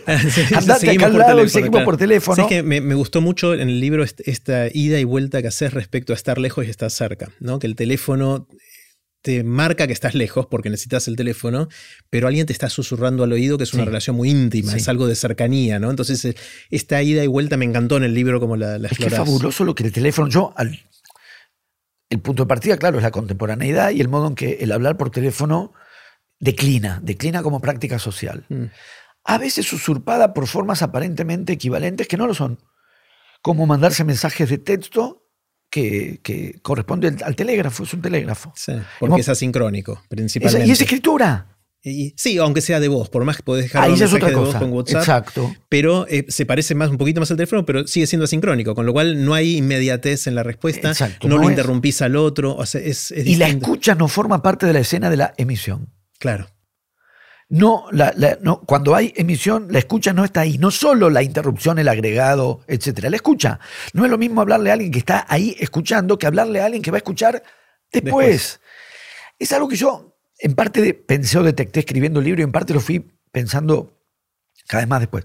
Porque la posibilidad de dejarse mensaje grabado ya existía. Y existe, cuando uno empieza a hacer el recorrido, yo decía, eh, tomamos el declive contemporáneo del teléfono, eso me remitió a cuando el teléfono apareció. ¿Qué escribieron Benjamin, que escribió sobre el teléfono en, en un texto que se llama Infancia en Berlín hacia 1900? Hacia el 1900 él tenía ocho años y escribe qué pasa en su casa cuando instalan el teléfono, que era obviamente una novedad. Cómo aparece el teléfono en busca, en busca del tiempo perdido de Proust, que en un momento aparece etc. Y también las transformaciones intermedias. ¿Qué aportó el teléfono cuando apareció? Y también qué fue variando en el transcurso. Cuando aparece el contestador automático, ahí di con un capítulo que me disfruté mucho, todo el libro disfruté de escribir, pero esa película, ni una sola palabra de amor, que hizo Niño Rodríguez a partir del cassette, ah, viejas tecnologías, de, encontrado de, de, un contestador automático. Ya existía dejar un mensaje grabado. No, no es exactamente una novedad. Cambió la función, pero ya existía la posibilidad tecnológica de dejarle a alguien un mensaje grabado, solo que esa posibilidad, hasta hace no tantos años, 20, 30, no es mucho en escala humana, digamos, significaba no haberse podido comunicar con alguien. Es un fracaso, fracasó el intento o la intención original. Exacto, era el fracaso de la comunicación. Y esto venía a salvar ese fracaso o atenuar una reparación insuficiente de ese fracaso. Tan simple como si alguien te decía, ¿hablaste con tal? No, contestabas vos. Claro, le dejé un mensaje. claro. Ahora, ahora a los chicos les decís, ¿hablaste? Sí, sí, le dejé el mensaje. Exacto. Entonces la pregunta pasa a ser, ¿cómo eso que hasta hace no tanto tiempo era percibido como la frustración de la comunicación, pasa a ser percibido como la forma lograda y privilegiada de la comunicación. Algo tiene que haberse alterado, no solo en las tecnologías, sino en el modo de vincularse con los otros y en el modo de relacionarse y de hablar con los otros para que haya habido, para que haya sido posible un cambio así en la percepción de lo que estamos haciendo. Después alguien puede decir, yo prefiero una cosa, yo prefiero la otra, cada cual prefiere lo que prefiere. Digo, porque también había gente que llamaba y se atendía al contestador, no hablaba, pero también podemos pensar en alguien que llamaba para hablar con el contestador y si lo atendía la persona, colgaba. Colgaba, pues no, yo quería dejarte, no quería hablar con vos, quería dejarte un mensaje grabado. Estas posibilidades, tecnológicamente las posibilidades ya estaban. ¿Cómo es que pasamos, insisto, de sentir que dejar un mensaje grabado era no haber podido hablar con una persona, a pensar que es la manera de hablar con esa persona? Algo indica ese cambio y me parece que lo que indica debe indicar muchas cosas. Una, insisto, me parece que tiene que ver con, es, un indicio, una señal, por eso el teléfono, como bien decía, es como una clave siempre de otras cosas, del modo que nos vinculamos con los otros y una cierta preferencia epocal, podríamos decir, a vincularnos con el otro sin el otro. Me vinculo con vos, pues te quiero decir algo, pero si vos no estás ahí, mejor para mí. Y es decir, un cierto imaginario, un cierto deseo de época, de que habiendo otros, eh, trabemos un contacto lo más bajo posible. Que el otro no me toque, no me se acerque, no, que no esté en un punto. Que no me vea, que, no, me interrumpa, que nada. casi que no esté. Al mismo tiempo tiene que estar porque le quiero decir algo, tengo que estar porque es mi, sé, tal persona, tengo algo para decirle. ¿Cómo reducirlo a la mínima, cómo reducir al interlocutor, al otro, a su mínima este, expresión posible? Que es, eh, te dejo un mensaje cuando, incluso en ida y vuelta, ¿eh? incluso en el ida y vuelta, que cuando, aunque sea inmediato, escuchás, contestás, escuchás, contestás, en cada momento el otro no está. Hmm. Sabes que me leí todo esto y ahora me lo recordás y me quedé pensando mucho en cómo las, las, distintas olas tecnológicas fueron cambiando nuestros vínculos y nuestra manera de interactuar con otras personas y y digo, bueno, ¿y ahora qué? ¿No? Entonces me quedé pensando en las próximas. Y así como el teléfono nos hizo estar lejos y cerca, o sea, lejos corporalmente, cerca, porque el oído, porque con una conexión muy especial, con una intimidad que inclusive presencialmente era difícil de lograr, y todo eso que contás, y como el WhatsApp hizo primero el contestador automático, después el WhatsApp fue todo lo que acabas de decir. La sensación que me da es que hasta ahora estas evoluciones tecnológicas fueron afectaron la manera del vínculo entre personas. Me pregunté entonces, ¿y ahora qué pasa con la inteligencia artificial, el chat GPT y todas estas cosas que están pasando ahora y qué, cuál va a ser el efecto? Yo creo que ahora lo que está pasando es me veo a mí mismo conversando con la inteligencia artificial. Ya no hay otra persona del otro lado. Pero tengo una conversación de ida y vuelta parecido a un intercambio de mensajes de WhatsApp o una cadena de correos electrónicos, pero ya no hay otra. no sé con quién estoy conversando. Em, ya por definición no hay un cuerpo del otro lado, hay algo que no sé muy bien todavía. Algo y no es. alguien. Algo no hay y algo hay también, Sí. las dos cosas. Eh, y me encantó aplicar esta lente de haber seguido tu secuencia histórica de esto a lo que se viene, ¿no? Es que si la tendencia es eh, que el otro esté sin, digamos, anul- no, no es exactamente anularlo, pero reducirlo a su mínima expresión. Eh, y que sea objeto de nuestra palabra, sin ser exactamente un sujeto, no solo de respuesta, sino también de escucha. Yo insisto, porque en parte tiene que ver con, con que la conversación el otro se encima, interrumpe, agrega, corta, y es parte pero también es dejar que nuestra palabra se vea afectada por la escucha del otro, cuando el otro está ahí escuchando. Si el otro está ahí escuchando. Hablar, eh, yo no uso el WhatsApp, pero vivo en, la, en 2023 Creo. y alrededor, eh, cada uno elige lo que elige, cada uno usa lo que usa. Hay gente que le gusta la motoneta, el otro le gusta el automóvil, el otro dice, qué pena que no hay más carro a caballo. No tengo posición tomada, pero escucho. Y en general lo que escucho son quejas. Quejas. Cuando comento que no tengo WhatsApp, que no importa porque no tengo, sí, no importa. Quiero decir, cuando lo comento, no, no me ocurre, creo que nunca, encontrarme con alguien que me dijera, no sabes lo que te perdés. La gente me suele decir, no sabes de lo que te salvás. Y yo Claro. digo, pero sí, sí. Primero eh, se sorprenden, ¿no? O sea, es porque no hay Sí. muchos que no tengan WhatsApp. Parecería, porque hay como una inercia al mismo tiempo con las tecnologías, que eso ya sí es más problemático, porque uno, yo no, no, no tengo una posición refractaria, no tengo una, una especie de principio de resistencia, pero tampoco de obligatoriedad. Ah, Elegís no hacerlo. Sí, porque como con cualquier tecnología, me, me sirve, la necesito.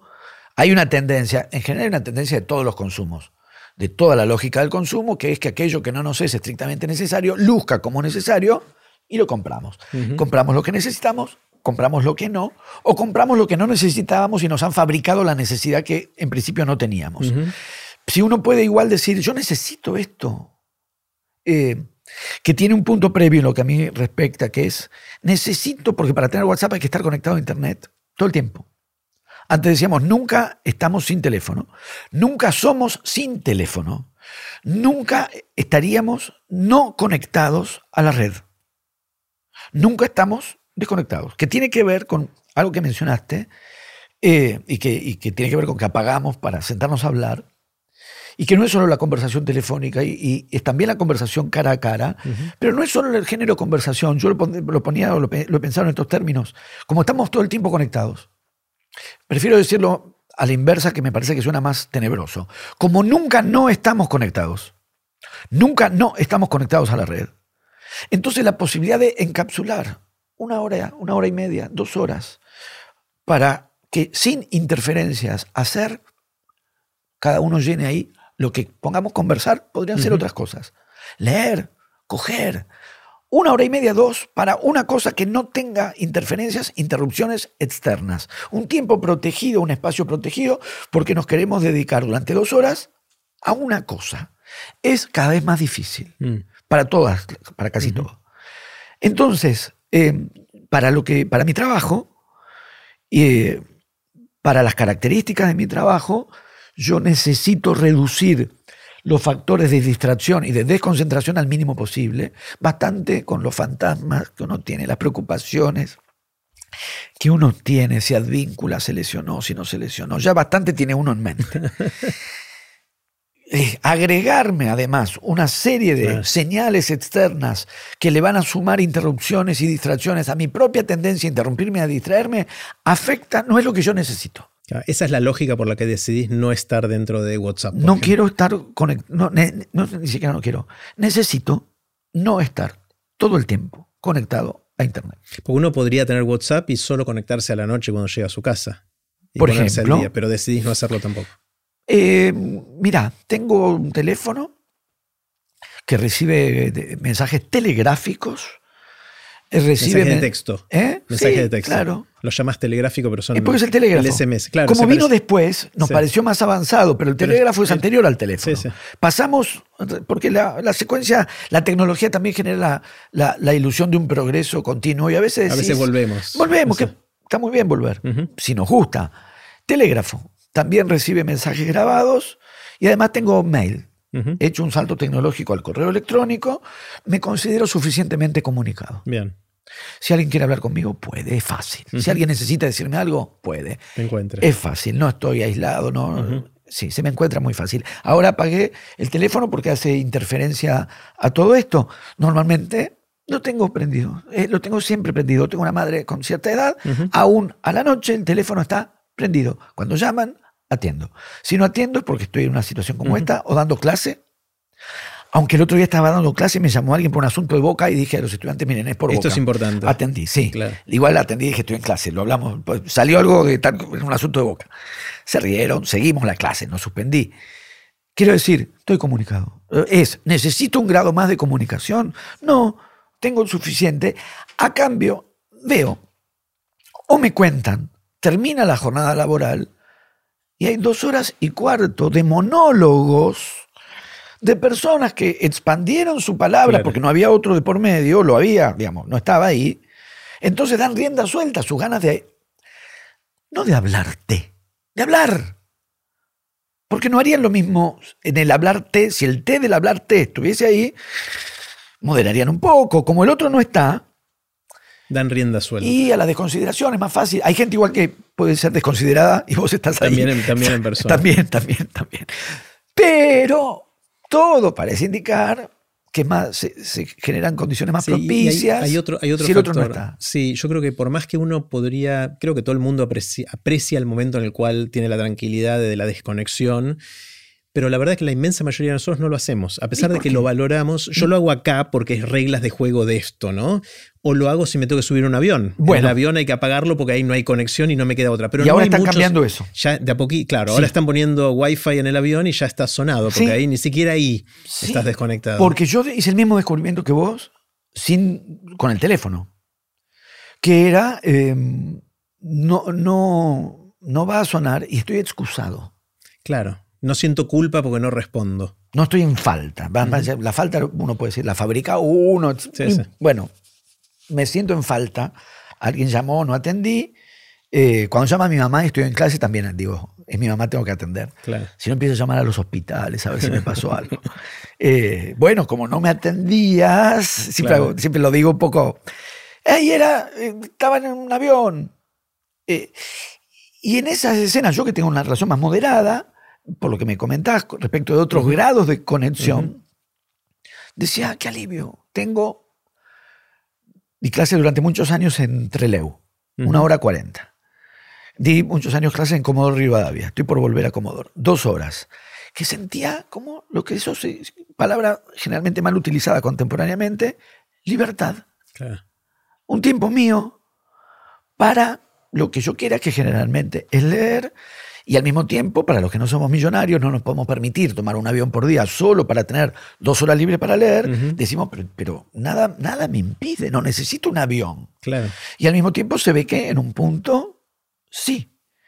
Eh, por lo tanto, el asunto no es ni ser apocalíptico ni ser integrado, sino cada cual medir qué necesita de eso, qué, en qué sentido le viene bien y en qué sentido le está complicando la vida. Solo que yo siento que la- lo que percibo, insisto, que la gente la está pasando peor. Mm. El que termina un día de trabajo, terminas cuatro horas de clase, o, o lo que sea que te tuvo ocupado durante el día, y te esperan 55 minutos de monólogos desconsiderados, porque hay monólogos y monólogos. Es alguien que te pasa por arriba. Sí, sí. Eh, Yo escucho eso y no me encontré hasta ahora, quizás la- existan gente que me diga qué lindo es cuando terminas el día de trabajo y alguien te habla durante dos horas y cuarto y lo tenés que escuchar. A mí a veces me dan ganas de eso. Pongo la radio Mm. y la radio te hace eso. Es Claro. alguien que te habla. Puedes elegir además quién, puedes cambiar. Eh, mira, la tecnología al mismo tiempo lo indica. Por algo se creó la función para pasar los mensajes más rápido. Claro. Si hubiese efectivamente un disfrute de escuchar lo que el otro nos dice, no habría nacido esa función y no se eh, habría generalizado como se generalizó esa función. Eso indica que había un padecimiento.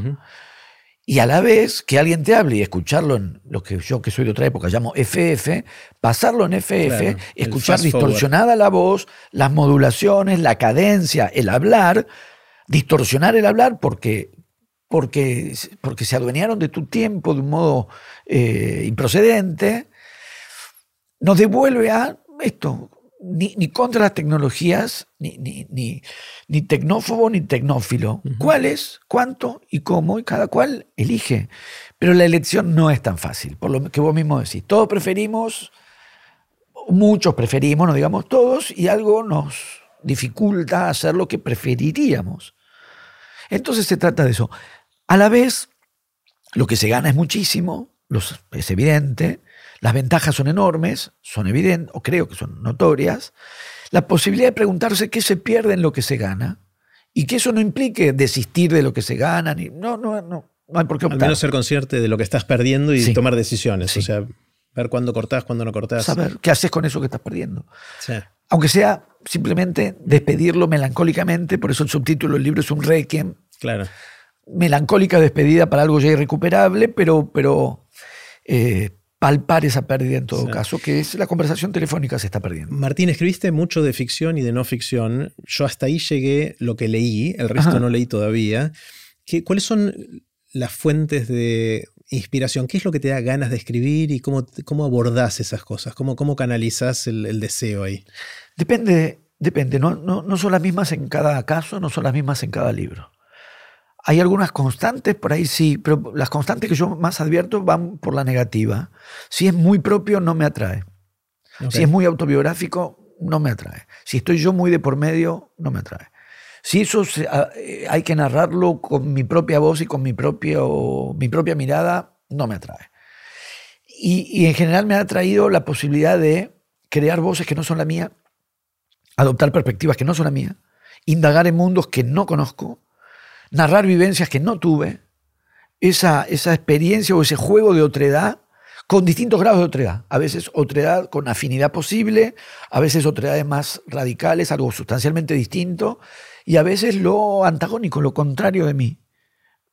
Eso, me, eso es algo que advierto que me atrae. Es, un poco esto, también frase un poco trillada, que escribir te permite vivir varias vidas, ¿no? ¿Es un poco eso? Sin tener que vivirlas, que siempre es una sí, cosa un poco Sí, pues vivirlas no quisiera. No, claro. Pero escribí sobre, no sé, dos veces junio, sobre el servicio militar. ¿Lo quiero vivir? No, no, no. Me alegro no hiciste no la vivido. No, no, no. Eso, eso, Alfonsín, se lo, no, no sé si tengo muchas más cosas en la lista. Bueno, la democracia pero yo soy del 67, me tocaba el servicio militar en el 85. Estaba todavía vigente el servicio militar, pero recorte presupuestario. Hizo que el número alto fuera. Exacto. Con el número que yo me saqué en el sorteo, que era, creo, 497, eh, la hacía de cabeza. yo soy 504 del año anterior. Yo soy del 66 y, eh, y zafé justo. Justísimo. Justo, justo, justo. Creo que en provincia, en capital, era justo ahí el borde y dependiendo dónde estabas. Porque quizás te pasó lo mismo que a mí. No me dieron la baja de inmediato. Estuve en disponibilidad todo 1985, en el sentido de que no fui incorporado. Pero estabas ahí. Pero no me sellaron el DNI. Me podían llamar en cualquier momento. y, zafamos por poquitos años de la guerra. O sea, gente 3, 4 años mayores que nosotros. Exactamente. no hay. En ese momento uno tenía 15, vos tenías. Bueno, vos tenías 16. Eh, sí, sí.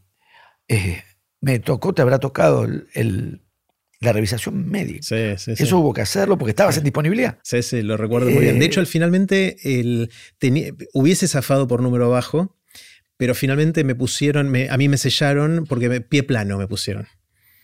Eh, tengo una, historia muy cortita que es el. Yo de chiquito tuve un, tema urinario tuve hidronefrosis, que es una cosa que nada, no, tiene secuelas y todo eso, pero en su momento eh, mis viejos estuvieron re preocupados, me tuvieron que operar y todo eso. Entonces me quedó una secuela morfológica en los riñones, que es restos de o secuelas de la hidronefrosis.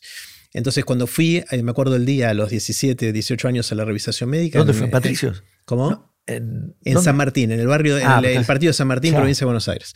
Bueno, voy ahí, me acuerdo que en ese momento me gustaba, estaba tratando de aprender a tocar la guitarra, había dos revistas, una se llamaba Todo Rock y la otra se llamaba Toco y Canto, creo que eran los nombres, que eran las revistas. Que venían con los acordes. Sí, venían los acordes de la, guitarra y las vendían en los kioscos. yo me compraba una, la otra. No tenía mucha guita, con lo cual me la.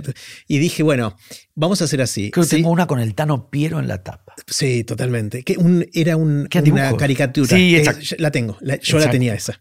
Eh, estaba mi viejo, una de esas, alguna de esas canciones tenía los acordes de.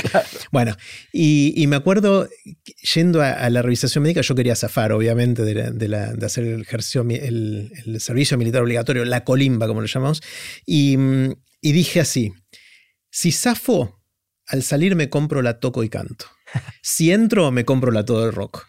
o sea, de todas maneras iba a ganar. O sea, yo estaba. no, importaba lo que pasaba, iba a ganar. Eh, me acuerdo que fui, eh, llevé las radiografías que mostraban esto y tuve la suerte de que me tocó un médico que era nefrólogo, era urólogo, no sé qué, algo que sabía del tema. Lo vio enseguida y me dijo: Flaco, vos, vos tenés hidronefrosis, no vas a poder hacer la colimba. y yo digo: Ay, sí, ¿no? Eh, y en Macanudo el tipo me dice. Me dice, ¿sabes qué? Te voy a poner pie plano. Porque si, porque igual tenés un poco de pie plano. Te voy a poner pie plano, hubiese zafado por eso. Te lo aplanó él. Me, dice, porque si te pongo esto, te van a mandar a hacer mil análisis. Al final, igual no la vas a hacer, pero va a ser un lío, va a ser muy costoso para el Estado. Un criterio muy como de avanzada en ese momento. Muy bien. Eh, y me terminó poniendo no apto. Eh, igual hubiese zafado por número bajo. Pero bueno, ese, es el, ese era el momento en que se vivía ese. Yo, que me considero físicamente plagado de efectos, sé que no, no lo suficientes o no el tipo de efecto necesario para. Para zafar de la colimba. Para, no, para ser no apto.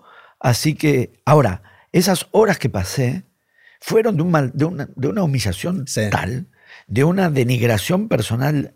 En la revisación. Sí. Sí. Yo tuve la suerte, este tipo parecía macanudo, me parece que no era común en ese momento algo así. Acá fue una cosa, bueno, no quiero exagerar porque no solo las cosas tremendas que han pasado en instituciones militares, sino el propio servicio militar. Pero al mismo tiempo, a veces digo, no digamos ya los 10 meses, 12 meses que en algún momento... El mes de instrucción, el mes, que eso seguía, el mes de instrucción, como esta tarde, o como esta, este día, en fin, no, no, no, no lo hice. Pasé mm. eso, me tocó apto, quedé con el DNI pendiente, me lo sellaron a fin de año. Por todo lo que hemos dicho, es un mundo que no hemos conocido, yo no lo quiero conocer, vos tampoco. Pero escribiste Pero escribir sí. Escribir sí. Y yo tengo toda la impresión de que de haber vivido eso, por ejemplo, un cuento sobre el día de la revisación médica. No, ni loco. Encima que. Porque eso lo viviste, sería autobiográfico. bastante con haberlo vivido. Lo último que quiero volver a eso. Ahora encima, que, encima hay que escribirlo. ¿Y cómo haces para escribir sobre algo que no viviste? ¿Vas y hablas con gente que sí lo vivió o te lo imaginás? ¿Cómo funciona? Una mezcla. No voy premeditadamente. No hago así como un. No es investigación deliberada. Eh, las veces que investigué.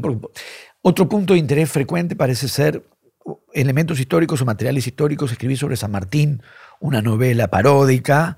Eh, o escribí sobre hechos históricos bien definidos. Hay una novela que se llama Segundos afuera, que tiene que ver con la pelea de Firpo y Dempsey de 1923. O sea, hay, por un lado, una dimensión política que me interesa en algunos casos, de algunos textos, y a veces cierta marca o cierta huella o acontecimiento histórico, más o menos lejano en el tiempo, que también me interesa. Me interesa investigación. Yo guardo, tengo el, número histórico del gráfico de cuando el gráfico cumplió 60 años, o sea, el de 1979, que era un número muy gordo con los hechos deportivos más importantes de los 60 años que cumplía la revista, que se fundó en 1919, dos páginas sobre la pelea Firpo-Dempsey. Yo no le llamo investigación a leer eso. Leí eso y de ahí saqué lo que necesitaba. ¿Dónde fue? ¿Cuánto duró? ¿Qué round lo tiró? ¿Cómo fue que perdió? Además vi que no me acordaba. Firpo es el héroe de la noche porque lo tira a se lo saca volando al ring. Peso pesado, sacás tipo de 120 kilos volando al ring. Pero perdió. La pelea la perdió. La pelea la ganó Dempsey. Salió volando fuera del ring. Y cuando volvió. Se levantó, se prolijó un poco, la ropa que no tenía, volvió a subir y lo noqueó. Y, esa historia me, parece tan extraordinaria. O sea, es este elemento, que es eh, héroe, pero derrota. Hazaña, pero derrota. Mérito, pero derrota, me interesó mucho. Investigué, no. Agarré el gráfico, lo tenía en mi casa, ni siquiera fui a un archivo. Leí dos páginas. Lo de San Martín es, hasta cierto punto distinto, porque yo hice mi tesis de doctorado sobre la figura de San Martín, entonces había lecturas ahí más sistemáticas que tampoco investigué para la novela, las tenía. Pero en realidad trabajé sobre la memoria histórica o la, memoria de la figura sanmartiniana de cualquier argentino escolarizado, porque me interesaba esa figura, la figura emblemática de, la construcción de la figura de San Martín. Entonces no fui a investigar o volví sobre la bibliografía. No, me manejo con lo que, es, con lo que está en el, con la doxa, con lo que se sabe. Lo que no sé, lo invento. Y muy a menudo me lo invento porque no afecta, porque no es una crónica de no ficción. Y a veces me olvido la, diferencia. Después no me acuerdo bien si una cosa. Porque no importa en el fondo.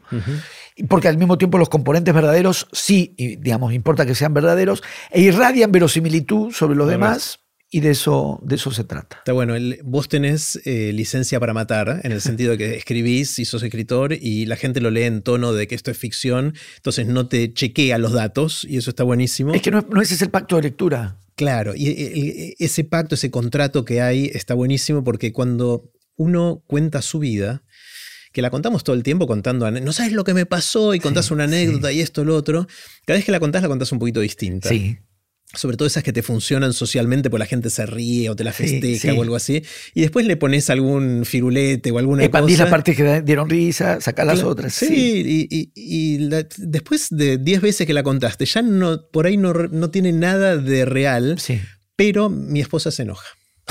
Porque ella estuvo ahí y sabe que no fue así. Y el pacto no es el pacto de lectura del escritor de ficción, sino de alguien que está contando algo que le pasó. Y ella se enoja con razón. Más el pacto matrimonial, que es, es un subgénero. Es, un, subgénero, complejo y que evoluciona en el tiempo también. Eh, pero, pero es verdad, y yo, yo la verdad es que hay muchas historias que cuento que ya no sé qué es verdad y qué no. A veces importa, a veces no importa. Mm. Eh, a veces importa, si estás compareciendo, no sé, algo pasó en tu secundario, hay que establecer, bueno, bueno, ahí importa. En general, en general no importa. Eh, probablemente la persona que nos quiere y a la que queremos eh, ve ahí algo amenazante, que es, eh, te ve mentir. Claro. Y quizás no le gusta a, mm. uno, quizás, no, no sé. Digo, pensando por... La forma en que yo lo veo es, yo quiero que se mantenga el espíritu lo que estoy contando, pero la forma en que lo cuento tiene que ser un medio de que ese, ese mensaje, ese concepto, esa emoción se transfiera al otro lado. También hay algo que puede, puede remitir a la literatura, no, no a la ficción, no lo estoy pensando como ficción, porque cuando algo es mentira no es ficción, y si algo es ficción no es mentira. Son órdenes distintos. Pero si ese punto, que puede estar en las anécdotas que contamos, hasta el humor de Luis Landricina y Faulkner, por tocar dimensiones raramente combinables, que es el punto en el que la narración importa más que lo narrado. Mm aun cuando lo narrado cuente, y lo narrado no existe sino a través de una narración, y la narración no es posible sino generando algo narrado, pero la narración importa más que lo narrado. La manera, la forma, el, hecho mismo de estar contando importa más que lo que estás contando. Entonces, si algo va a mejorar la narración y altera un poco lo narrado, se puede. Claro. Ahora, si alguien escucha eso como mentira, y una mentira en tu boca le resulta inquietante, puedo decir, no me gusta verte así. Claro, sí, sí, sí. No me eh, gusta. O sea, entiendo las dos campanas. Sí, sí, sí. Además tenemos como un campanario, son más de dos. Un campanario. sí, totalmente, que suena por todos lados. Sí, suena por todos lados y hay que ver si, uno puede escuchar todo eso. Pero eh, sí, sí. Y al mismo tiempo puede funcionar bien que algo como verdad sea reconocible. Hmm. O es preciso, si uno trabaja con materiales históricos, que algo que sea verdadero pueda este, sea reconocible, sobre todo si uno está, está trabajando no con la idea de la verdad histórica con un criterio de archivo y de documento, sino de eh, saberes históricos sociales generales. San Martín, el Cruzo de los Andes, no sé, lo que sea, todos sabemos. Es algo que todos sabemos. Trabajar con ese, ese grado de verdad histórica es lo que me interesa. Aún así, una vez me pasó otra novela también con del siglo XIX y figuras reales de la historia. Hay una que se llama eh, los cautivos y que tiene que ver con Esteban Echeverría. Eh, y con una escena literaria, digamos, así que me eh, atraía muchísimo. pues me atrae mucho, por lo pronto, el matadero de Echeverría, pero también el propio Echeverría. Se conjetura que él escribe el matadero hacia el año 1840 antes de exiliarse a Uruguay. Ya había caído, digamos, por así decir, en desgracia con el rosismo, decide emigrar, antes de emigrar se esconde, se oculta en una estancia que si yo no recuerdo mal tenía el hermano en las afueras de Luján, llamada Los Talas, que sigue existiendo. La casa donde se supone que se albergó Echeverría sigue existiendo. Y yo la fui a ver después y no antes, después de haber escrito la novela. Mm.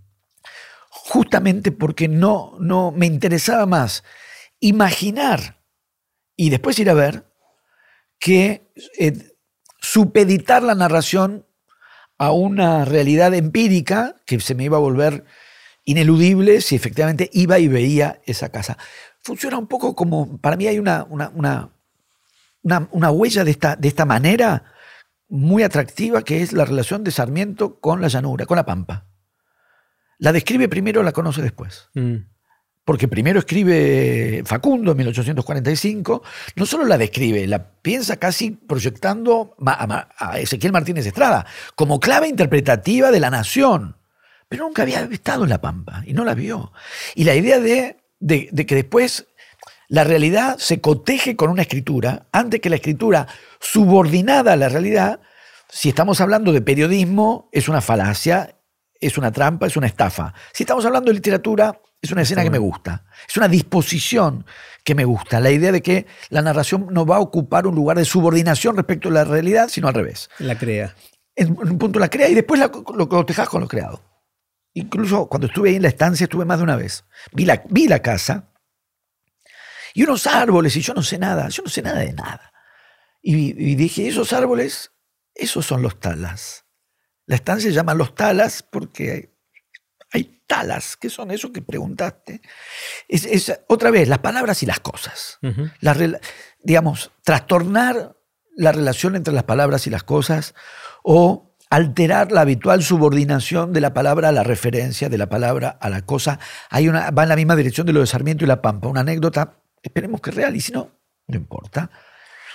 De Rubén Darío. Va paseando Rubén Darío con otro escritor, no, no sé, no me acuerdo ahora quién era el otro y hay un lago y una florcita flotando ahí, creo que azules. Y Darío dice, ¿qué es eso?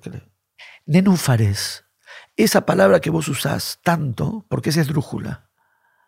Nenúfares. Y además suena las dos Ns, la F, la esdrújula, esa hermosa palabra, nenúfares. Ese privilegio, ese predominio de la palabra sobre la cosa, es para mí una... Él la usaba sin saber lo que era. Sí, sabía que unas flores, suficiente. si, estás haciendo un tratado de botánica, te estás metiendo en problemas. Si estás haciendo un poema y estás eh, evocando una dulzura de la naturaleza, nenúfares. Suena de especie. Sí, si se llamase choclo, eso, no va, no va. La misma cosita, igual de linda, que flota, se llama choclo, no va porque suena horrible. Entonces, ese, ese predominio de la palabra en tanto que palabra, me parece muy literario, es lo que encuentro en ese episodio de Rubén Darío, en Sarmiento y La Pampa, y entonces, digamos, no dije tengo que ir a conocer esa casa, dije tengo que escribir esta novela, quiero escribir esta novela, y después se me dio a conocer la casa. Se supone, se conjetura, no se sabe a ciencia cierta, que es donde Echeverría puede haber escrito El Matadero, porque queda inédito en vida de Echeverría, se publica mucho después, inmediatamente después se exila a Uruguay, muere en Uruguay, Echeverría muere en Montevideo en el exilio, Muere en 1851, un año antes de la caída de Rosas.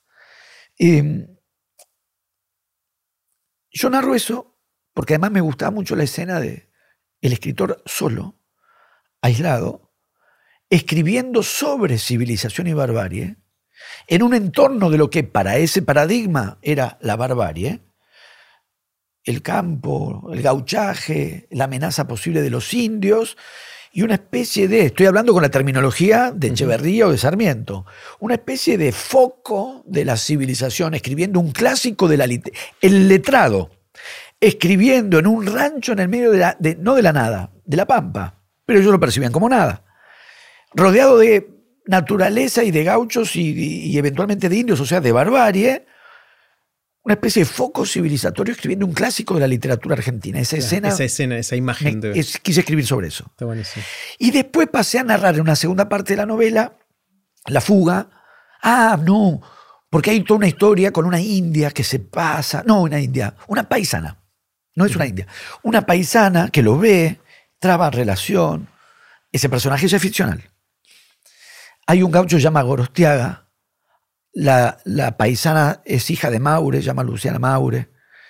Eh, después está el exilio. Echeverría se va. Esta, esta paisana, la idea es que esta mujer va detrás de él.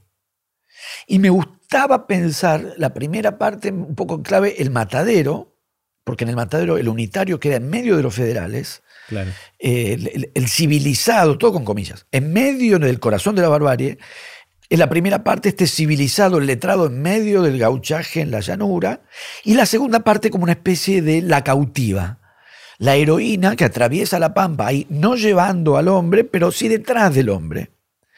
Eh, y la idea de, bueno, esta historia de amor que sí.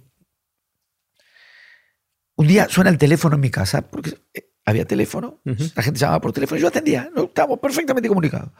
A veces mejor que ahora, que me dicen, te estuve buscando, averigüé, tu WhatsApp no me responde, ahí, No te- teléfono, guía, guía telefónica, yo fui a la vía, buscabas, teléfono, llamabas, atendía. Funcionaba bien. Un señor muy amable que leyó la novela.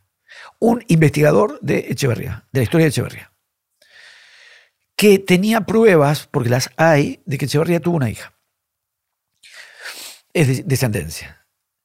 Y, eh, y, y no podía avanzar en su investigación desde hace años, porque no encontraba pistas de quién podía haber sido la madre de esa hija Y pensó que era tu personaje me ficcional. llama por teléfono y me dice, por fin doy con usted, ¿quién es Luciana Maure? Ya, no existe. Yo, que no, no tengo facilidad para la mentira, por impedimento moral, igual a veces miento. Eh, mi mujer me dice, no digas más que no mentís porque es mentira. Claro, muy bien. Perfecto. Estamos en intercambio de señalamientos conyugales. Eh, eh, eh, no, iba a mentir. Dije, bueno, ¿a- ¿qué le digo? Pero, pero dudé. Y en la duda el hombre comprendió todo. Y me dijo, no, no existe. Le digo, yo cuando escribí la novela vivía en Santos Dumont y Cabildo. Jorge Newbery lo salteamos porque es un aviador muy conocido, San- digamos Santos Dumont. Pero después vienen Gorostiaga, eh, Matien- Matienzo, Gorostiaga, Maure. Son las calles de mi nombres, barrio. claro. Puse los nombres de la calle de mi barrio. No existe. No, Qué frustración para el Ay, sí, yo me sentí muy mal, porque en un momento dije, ¿qué me costaba? No sé, pero ¿qué me costaba? ¿Qué, qué le iba a no, decir? le- ¿a dónde lo ibas a llevar? ¿A dónde le iba a, claro, le iba a Era una fabricar mentira un de patas cortas. documento, no, cortísimas. Eh, pero bueno, es este juego en parte, y el hombre comprendió, digamos, porque al mismo tiempo no leyó, Mm. bien o mal. No, no, no se, se equivocó y a la vez no se equivocó, porque el texto, un texto así, trabaja sobre el equívoco. Sí, sí, sí. Martín, eh, leí estos dos libros tuyos. Hay muchos más anteriores que no leí. Pero ya Eh, es me conoces poquito porque hoy empezamos a conversar. ¿Cuál me recomendás? ¿Cuál, eh, No, cómo- no, cómo- propios no. No, sí, decime uno. ¿Con cuál sigo? No, no, eh, propios no. No sé, el que quieras. Que, no y que sé. no sé cómo elegir. ¿Qué sé yo? ¿Y cómo podría yo elegir por vos? Muy- Yo te puedo decir, yo no te recomiendo ni elijo por vos. El, el- el texto que donde yo sentí que varias de las... Pero es el más difícil, me parece, el más trabadito. Ujú. Yo soy trabadito. Eh, hablo fluido, pero soy trabadito. Eh, que varias de las líneas de búsqueda que podían estar en distintos textos míos, muy distintos entre sí, pero que estaba de alguna manera buscando por ahí la lógica de una fijación, el mo- modo de ensimismamiento, no sé, algo que me parece que estaba, que de alguna manera flotaba entre distintos libros míos, distintos entre sí, y sentí que lo había encontrado en Bahía Blanca, en la novela Bahía Blanca, que es una novela de amor, un amor muy desesperado, pero los amores, si los soltás, se desesperan.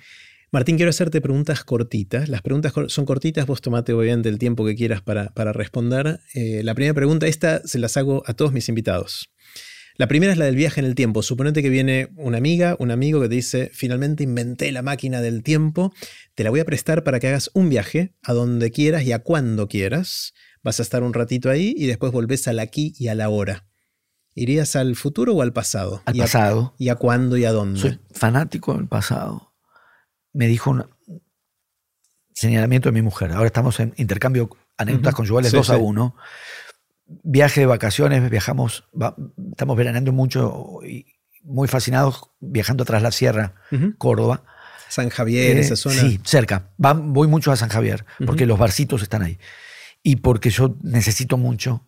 Vamos a un lugar que se llama La Población. Sí, ya sé, ya sé dónde es. Cuyo nombre no corresponde con la cosa, volviendo a la cuestión de las palabras, porque no hay mucha población Sí, se sí, llama la población. El más despoblado llama la población. La población, Yacanto, San Javier, Villa Las Rosas, toda esa parte. Y voy mucho a San Javier, que es donde están los barcitos. Y, claro, ya en la ruta te empiezan a aparecer los Renault 12. La fábrica Renault estuvo en Córdoba en su momento, ves mucho eso. Eh, algún Torino, los viejos Ford, alguna Coupé Chevy, algún Peugeot 404. Y yo entendía siempre esto como una fascinación personal, que en un punto puede que lo sea, por los autos. Para mí, cuando me saltaba así, era cómo me gustan los autos. Mi mujer, eh, me tercer rapto de euforia, porque apareció un 504, y me dijo, ¿cómo te gusta el pasado? Y detectó que mi pasión no, no es tanto o no es solo por los autos, por el pasado. ¿Cómo me gusta el pasado?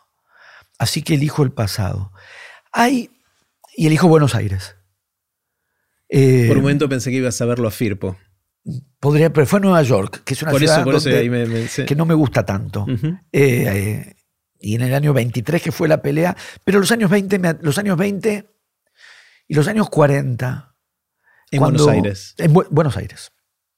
O sea, hay, hay fotos de Buenos Aires, más que pensar, porque además estamos en el eje del tiempo, no en el, de- en el del espacio. Entonces uno podría decir, qué sé yo, conocer la París de los años 20, no sé.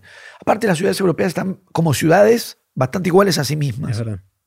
Buenos Aires cambia tanto que cuando veo fotos de la Buenos Aires de los años 20 o fotos de la Buenos Aires de los años eh, 40 barra 50, que además es el peronismo, pero no lo pienso por ese lado, o- o sí.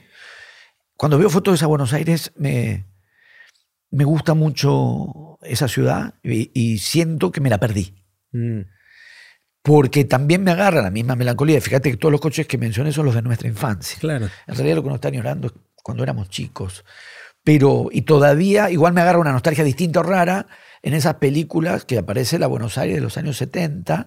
Pero ahí es distinto, porque son pasados, ahí sí lo recordamos. Claro. Cuando los colectivos tenían solamente la puerta de adelante, no sé, ese tipo de cosas. Acá no. Eh, Entonces siento que es una ciudad hermosa que me perdí.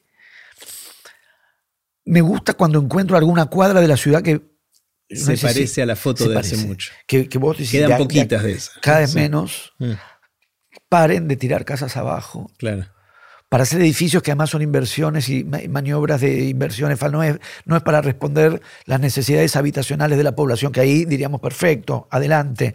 No, son inversiones oscuras de edificios que después quedan vacíos. Eh, cuando pesco un pedacito que uno dice esto podría ser, ah, el, no sé, el año 47, hasta acá, eh, me fascina. Encontré una parte de una ciudad que me encanta, que es Junín. No estuve muchas veces, dos o tres. Hay partes por las callecitas de adentro que... Junín, provincia de Buenos Aires. Sí, ¿no? donde, Sí. donde vivió Evita. Bueno, Sí, sí. Evita nació muy cerca de ahí. De donde es Sarmiento de Junín. Mira, estoy nombrando, no sé esto cuándo sale, pero Boca ahora juega con Sarmiento y justo estoy nombrando Sarmiento. Quizás sea como de mala, espero que no sea de mal agüero. Pero eh, Juan José Becerra es de Junín. Leila Guerriero es de Junín. Y fuiste ahí y, Fui. y viste. Encontré partes, pero cuadras enteras. eh. El tipo de árboles, el tipo de vereda, el empedrado y el tipo de casa que dije, De Buenos Aires de los 40 o 50. Yo le llamé Buenos Aires, es Junín. Dije, qué hermoso este, pasa, este pedazo que me permite sentir que estoy caminando tres cuadras en el pasado. Hab- Había que hacer atracción de las Toyota Hilux. Claro. Y Poner sí, el Fiat 600 ahí y ya está. Sí, poner el Fiat 600 y el viejo almacén, pero que de pronto aparece cuando uno da con el viejo almacén, el viejo bar, o las fotos eh, del viejo Buenos Aires. Mm. eh, me- sí, siento que me lo perdí, entonces si pudiese viajar, viajaría. ahí. Está bueno. ¿Qué sabes, Martín, hoy que te hubiese gustado saber años atrás, cuando estabas empezando a escribir? eh, cosas Ah. que te hubiese gustado saber y que no sabías, pero hoy sí sabes. Es decir, si pudieras hablarle al Martín más joven, ¿qué le dirías? ¿Para la literatura o para la vida? Lo que sea en la vida o en la literatura, lo que, lo que tengas ganas. Para la vida, eh, que no hace falta que un amor sea el primero para sentirlo como absoluto. Mira. No es indispensable. Yo pensaba que sí. Entonces, cuando se acabó el amor primero, que yo pensé y deseé absoluto, pensé que esa intensidad ya se me iba. No. Y volvió. Es que justamente estaba mal pensado. Eh, es que no era pensado, justamente. Eh, de eso se trata. Que, que el efecto absoluto de una pasión, de un amor, hace que funcione como si fuera el primero. Entonces, aunque no sea el primero, que era lo que eh, aparecía en primera instancia, que eso no estaba perdido. Yo no lo sabía. Entonces, la pérdida, cuando me tocó la pérdida, se sufrió mucho y, ese sufrimiento, había mucho perdido ahí, entonces había mucho por sufrir ahí, pero había una parte que tenía que ver con una, con una, eh, una idea de absoluto que, que, no era así, digamos, mm.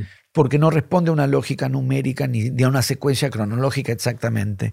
Cuando te enamoras de alguien y, y ese amor es muy pleno, se traga todos los tiempos.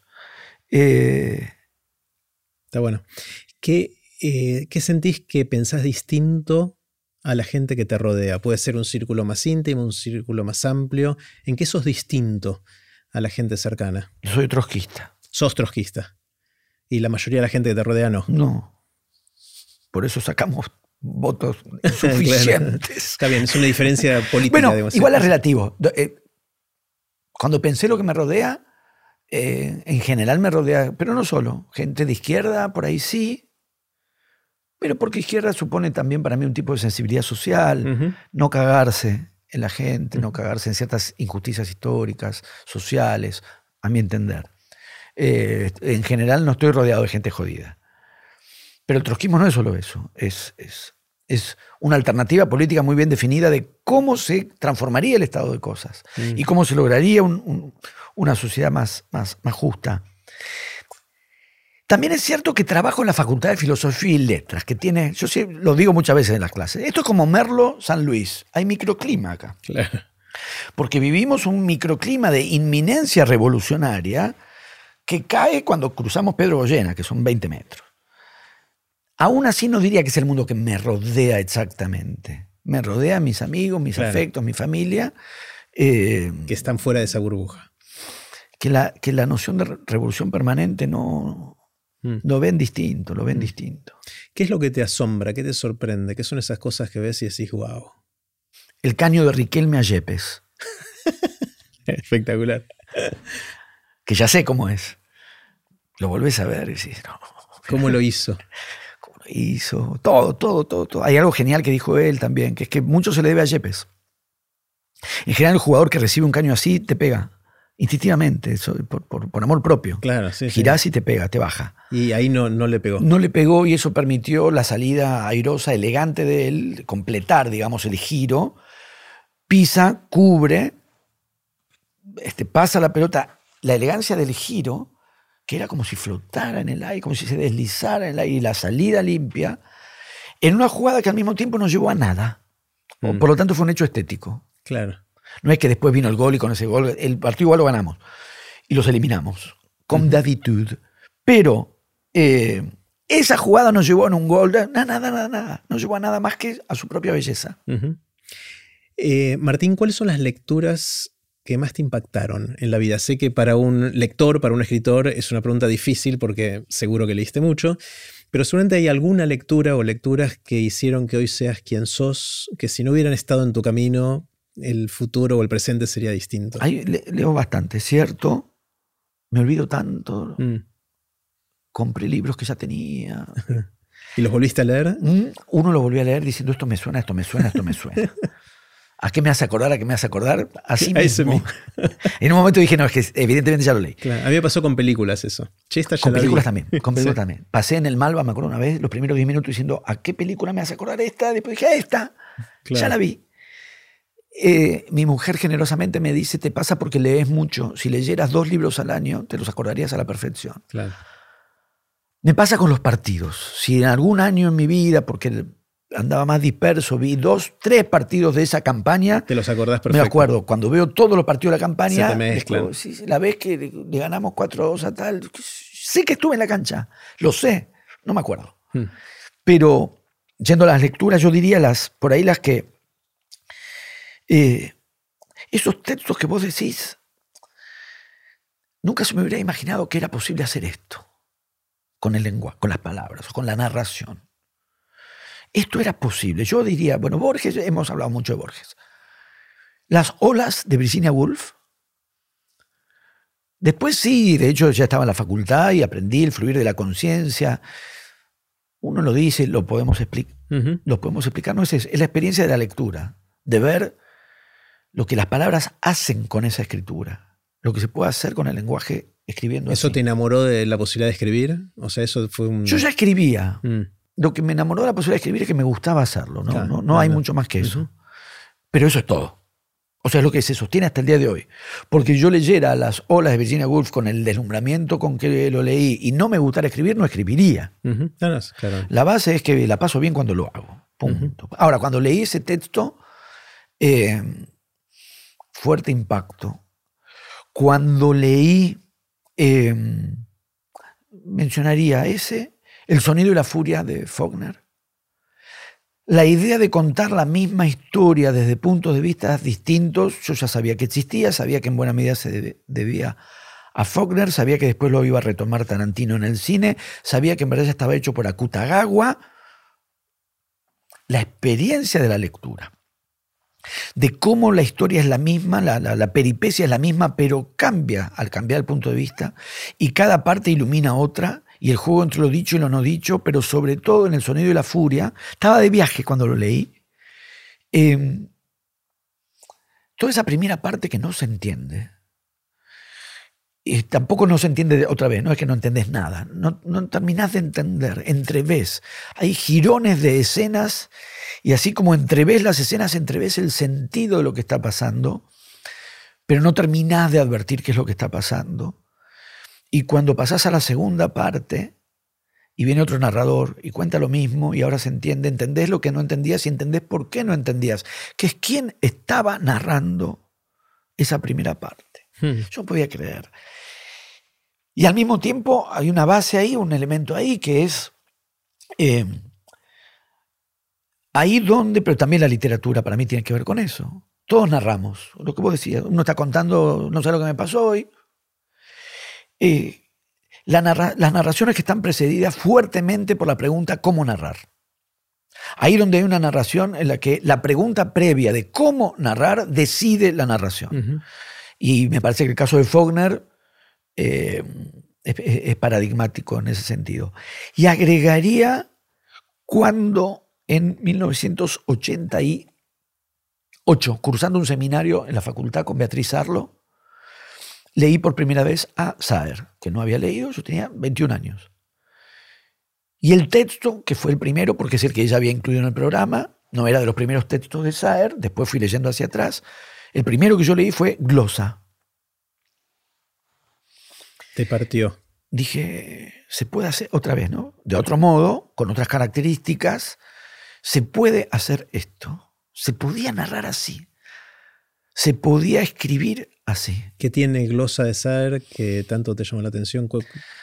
Hay algo que después fui sabiendo, además, porque fui para atrás, leí Cicatrices, que es muy anterior, leí sobre Saer. Eh, hay algo que se reduce casi a caricatura y en realidad se deforma y falsifica si uno dice lentitud o si uno supone que tiene que ver con que en la prosa de Saer hay muchas comas. Es, es más, más eh, complejo, como se dice, y más extraordinario, porque comas podemos poner todos. Eh, y, no es, y no funciona así, no funciona así. Hay, por un lado, algo que María Teresa Gramuglio ha escrito sobre Saer, la propia Sarlo ha escrito sobre Saer, los muy buenos críticos que Saer ha tenido la suerte de tener, Em, que es, por un lado, el modo en que la narración se carga de poeticidad sin que eso suponga prosa poética. No tiene nada que ver con, con las características de la prosa poética. Algo así como la lógica del lenguaje poético impregnando el texto en prosa, por un lado. Por otro lado, narrar de tal manera que se imbrican inseparablemente narración con descripción. La convención es cuando narras el texto avanza, parás la narración, describís, volvés a narrar, el texto avanza. Saer, me atrevería a decir un poco impostadamente, dialécticamente supera este juego de narración y descripción y las pone a funcionar juntas. Mm. La, la narración avanza, pero avanza con algo del detenimiento que es propio de la descripción. No es que para para describir. Mientras narra, es como una narración conquistada por la descripción. Mm. Y es una descripción conquistada por la narración, transcurren juntas. Eh, eh, es eso más que decir cuenta muy lento, las cosas pasan, es más que eso. Y es algo que se hace prodigiosamente con las palabras. Saer hacía eso prodigiosamente con las palabras. Se agrega una dimensión más, a mí me interesa mucho, lo mencioné en algún momento, la relación con la política, la relación con- de la literatura con la política. No me atraen los, las codificaciones más establecidas sobre literatura política. Hay ciertos parámetros más o menos reconocibles de cómo es que se supone que un texto es político, cuando se dice que un texto es político, y esas convenciones no son las que más me atraen como lector y entiendo que no como escritor. Espero, mis textos no han sido pensados así. Y cuando son leídos así, a mi entender, la lectura no funciona, pero cada uno lee como quiere. Que es que glosa, novela del lenguaje, novela del pormenor, del detalle, de la minuciosidad. Todas características que para esa, esa convención de literatura política es lo otro de la literatura política. La literatura política pone en primer plano el sentido, la literatura política es más directa, la literatura política eh, se opone a lo que se daba en llamar novelas del lenguaje, y esta es una novela del lenguaje, enteramente una novela del lenguaje, poniendo en primer plano que toda novela es del lenguaje. Entonces, en todo caso, es qué pasa con el lenguaje en cada novela. Y, esta novela, que es fuertemente del lenguaje, que lo apuesta todo al lenguaje, es también una novela política, fuertemente política, intensamente política. Entonces, haciendo caer la, la- la antinomia convencional, ¿qué pasa cuando la literatura es política? En los parámetros de lo que daba en llamarse novelas del lenguaje, es decir, cuando no hay esa antinomia. Mm. Y eso lo, lo advertí muy fuertemente en ese seminario, donde además veíamos distintas novelas políticas. O sea, Saer rompía eh, dicotomías de Sí. alguna manera. sí, sí. Y las superaba. Claro. Por eso me salió dialécticamente. Las superaba. Cuando después voy a cicatrices, algo de eso ya está. Cuando después leo textos anteriores, cicatrices del 68. Cuando leo Nadie Nada Nunca del año 80, eso ya está. Lo primero que leí es Glosa. Y de todas maneras me sigue pareciendo super- la, la- la novela superlativa de un escritor superlativo como Saer. Pregunta difícil ahora, Martín. Eh, la pregunta del cataclismo. Imagínate que viene un cataclismo terrible, que de un día para otro borra todo el conocimiento y sabiduría acumulada de la humanidad, algo horrendo.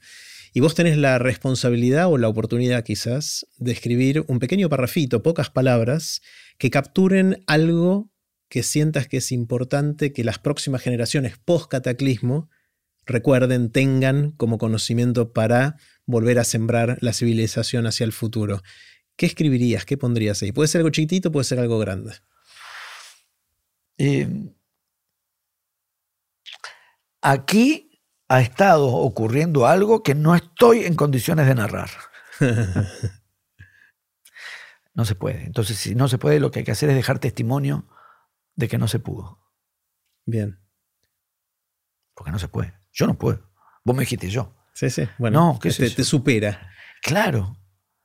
Porque me supera a mí, lo supera el lenguaje. Mm. Estamos hablando la humanidad. Sí, sí. Me parece que cual- a mí me parece ¿eh? que es más genuino dar testimonio de la imposibilidad que ofrecer cualquier testimonio que va a ser insuficiente por definición. Mm.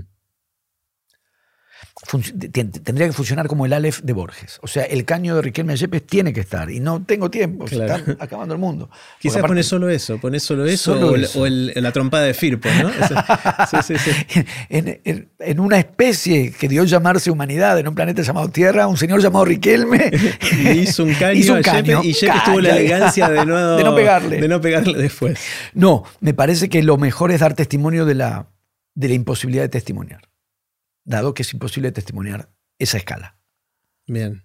Estoy Bueno, robando ahí un poco una... a- Robando, no, apropiándome. Es eh, alguno de los planteos que ha hecho Didier Uberman o, o- o que ha hecho Agamben sobre el holocausto. ¿Sabes de dónde viene tus ganas de escribir o tu placer al escribir? ¿Reconoces el origen? En la infancia, como recuerdos de escenas, no hizo falta preguntarse ¿Por qué? Porque, ¿Cuál sería el por qué? ¿Por te gusta algo? Cuando verificas que te gusta algo, simplemente te dedicas lo más posible. Eh, cuando era chico, como a tantos chicos, como cualquier chico descubre lo que le gusta y lo que no le gusta hacer. También es verdad que los gustos se forman y se educan, digo, para no cristalizar. alguien te puede no gustar. A mí la música clásica no me gustaba. Bueno, aprendí a escuchar y me gusta y la mm. disfruto. El tango no me gustaba, le decía a mi papá, ya de adolescente, no de niño, pero aprendes, el gusto se forma. Claro, ahí, eh, bueno, hay una cosa, ¿no? en un extremo está es algo que ya está y que tenemos que encontrar, el gusto por escribir. Y en otro extremo es algo que tenemos que cultivar, desarrollar, etc. se forma, totalmente. En tu caso pareciera que la escritura ya estaba en algún lugar que no sabes ni dónde y descubriste que te gustaba. La pasaba bien haciéndolo, pero mm. eso como la lectura, te arriman un libro como pasa en tantas escenas familiares, por lo menos en ciertos sectores sociales, pero en general en los sectores sociales. A lo sumo te arriman otras lecturas, pero es probable que algún diario ande vueltas, ande dando vueltas a un libro, lo que sea. Eh, y descubrir que la pasaba muy bien en el tiempo que dedicaba a eso. El tiempo y la escena y un gusto que yo creo que se alimentaban mutuamente, no debe haber habido ahí un antes y un después, que es que también era eh, disponer una escena de soledad. Hay que disfrutar también de, la, de estar solo. Mm. No, no te vas a ir a una isla para leer, porque también te gusta jugar a la pelota con otros, etc. Pero, pero me parece que el gusto de, ponerme a leer y el gusto de, de retirarme retirarse no necesariamente implica irse. abrís el libro y ya te retiraste, aunque te quedes ahí. De ese, retiro, una escena solitaria, la de la lectura, también me gustaba. Y además me gustaba la lectura en sí misma y lo mismo con la escritura, que quizás viniera de cuando composición, la escuela, hora de lengua, composición tema, otros la pasarían mal, como yo la pasaba mal con la matemática, y yo la pasaba bien. Sos un Echeverría en esa choza de alguna manera, ¿no? O sea, hay algo de, del soy, placer. Soy todos. Claro. Me parece. Me parece que hay algo que después compensamos o completamos o subsanamos, no sé si alguien va a talleres o si vamos a encuentros de lectura o tomamos contacto, mesas redondas o charlas con lectores, te invitan a un colegio, han leído, ayer estuve en una universidad, había leído un texto, nos encontramos a hablar, reponemos la escena de, un intercambio con otros, porque la, práctica, las prácticas específicas, leer, escribir en sí misma, son solitarias. Claro. ¿Cuánto influye o te influyó a vos em, la aprobación de otros? Es decir, vos disfrutás del momento de escribir, pero después gente lee tus textos y te dice cosas. Eso, es, esa, vuelta, ese círculo de retroalimentación, ¿te impactó? ¿No te impactó? ¿Cómo te impactó? Me afecta igual. No, siempre me interesó, siempre me importó. Em, de todas maneras, hay, hay como un, no sé si decir desdoblamiento, son escenas eh, distintas. en, el sentido de, en el momento de la escritura, en la escena de la escritura, claro que me importa que, que se lea o que, que, pueda ser apreciado eso que estoy escribiendo. Pero el modo en que eso se concreta cuando estás escribiendo es que el texto sea lo mejor posible, o sea, tomar las decisiones, eh, cada palabra, cada punto y coma, de, digamos, elegirlo o pensarlo, sopesarlo de tal manera que eh, sea lo que te parece que, el texto pide. Pero el texto, no el lector. Mm. Lo que el texto pide, lo que ese texto necesita, lo que ese personaje necesita como adjetivación, si es que necesita una adjetivación, ese personaje en ese momento lo que la narración necesita en ese momento, detenerla, acelerarla, hacerla más lenta. Pero es el comentario del lector que después te confirma si funcionó así o no. El lector, exacto. O sea, ese, texto, en el momento de la escena misma de la escritura, que es en soledad, la relación es con el texto, es decir, con las palabras, con el lenguaje, con la narración, con lo que sea que estás haciendo. Y es muy intensa. Ahí no hay nadie más que el, a solas con el texto. Pero es muy intenso eso. Eh, pero claro, ese texto después se imprime en 3.000 copias o en 4.000 copias. Y lectores eh, diversos, dispersos, eh, enigmáticos, conjeturales. Todo eso me interesa mucho. Marco la separación porque si yo creo que un texto necesita, el texto que estoy escribiendo necesita tal adjetivación, tal registro, tal personaje, y alguien, o alguien sería yo mismo, se cruza, bueno, pero quizás esto a un lector le mol... No cuenta. No. No, en ese momento no O sea, el cuenta. lector no existe en ese momento, es el vos y el texto. Sí, pero ese texto pide un lector. Y ves que así como yo digo, cuando digo lo que a mí me pasa es respecto del texto, después no digo yo pido un lector. Digo el texto pide un Claro. lector. Porque funciona así. Uno escribe el texto y el lector no está. Y cuando el lector viene, abre el texto y uno no está. Y después hay escenas, como fue ahora cuando estuvimos hablando del teléfono, donde nos encontramos el que escribió el texto y el que lo leyó y charlamos. O vas a un colegio, vas a una universidad o, o donde, o vas a una feria de libro Claro. e intercambias. Es como, cada libro es como un mensaje largo de WhatsApp entonces, porque vos lo dejás y después alguien lo recibe que no está en ese momento, está después. Pero no se lo encajas a nadie, el WhatsApp te lo encaja. Claro, es verdad, Y, el, y no digo, este, no te llamo por teléfono, pero te mando este libro. Es un hay- libro. hay diferencias. Yo no tengo problema con. WhatsApp. Sí, lo, que- sí. lo único que yo digo no es hablar por teléfono. Nada más. Y al mismo tiempo eso funciona hasta cierto punto. El lector después sigue, no sigue, interrumpe, deja. ¿Cuándo interrumpe una novela? ¿Cuándo cortás? Eh, porque yo diría hay una salvedad previa, que es, la no pienso en la literatura como un mensaje que yo transmito. Por eso no es WhatsApp. Por eso, más allá Claro. de- de- de- del, del juego. Eh, no es un mensaje que yo transmito. Si yo tuviese un mensaje que transmitir, te, te llamo por teléfono o te dejo un WhatsApp. Hay una experiencia con el lenguaje y con la narración en el proceso de escritura y va a haber una experiencia con el lenguaje y con la narración, si es que se trata de una narración, en el proceso de lectura. Cada uno de, esos- de esas dos escenas o esos dos procesos van a resonar el uno en el otro, pero ninguno está determinado por el otro. Ni, la, ni la expectativa de lectura determina mi escritura, porque al mismo tiempo no hay la lectura, son muchos, por suerte para mí, muchos. Y la expectativa de escritura no determina la lectura, porque cada lector hace el recorrido de su propia lectura, no está acatando indicaciones de, de escritura. Por eso es tan interesante en- encontrarse después autores y lectores y ver qué nos pasó a cada uno con el texto, dado que yo interactué con el texto y el lector interactuó con el texto. Y después nos encontramos a ver qué nos pasó a cada uno con el texto, a mí escribiéndolo, a los lectores leyéndolo. Más que la idea de el autor como creador, poseedor de la verdad o el sentido de su texto, que se hace presente frente a los lectores para indicarles que había que leer o que había que entender. ¿Qué sé yo que había que entender? Yo sé lo que yo escribí. Y más bien, el lector te revela a vos lo que, lo que, lo que entendió y lo que creyó que había que entender. Y que puede ser muy iluminador para lo que vos pensabas al escribir. Digo, sin la, sin la verticalidad del, del, de- del escritor encumbrado que acude a, a revelar o a decir cómo hay que leerlo, cómo hay que leer lo que escribió. Y ahora, eso por un lado.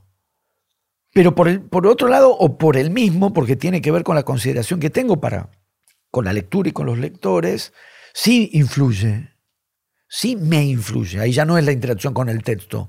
Diría me influye o por lo menos me afecta. Mm, Después depende cuál. En principio me interesan todas las lecturas. mm. En principio, todas. Después, Después algunas más, otras menos. Lo único que, que es realmente frustrante, porque después, aprobación, no desaprobación, eso sí viene con los años.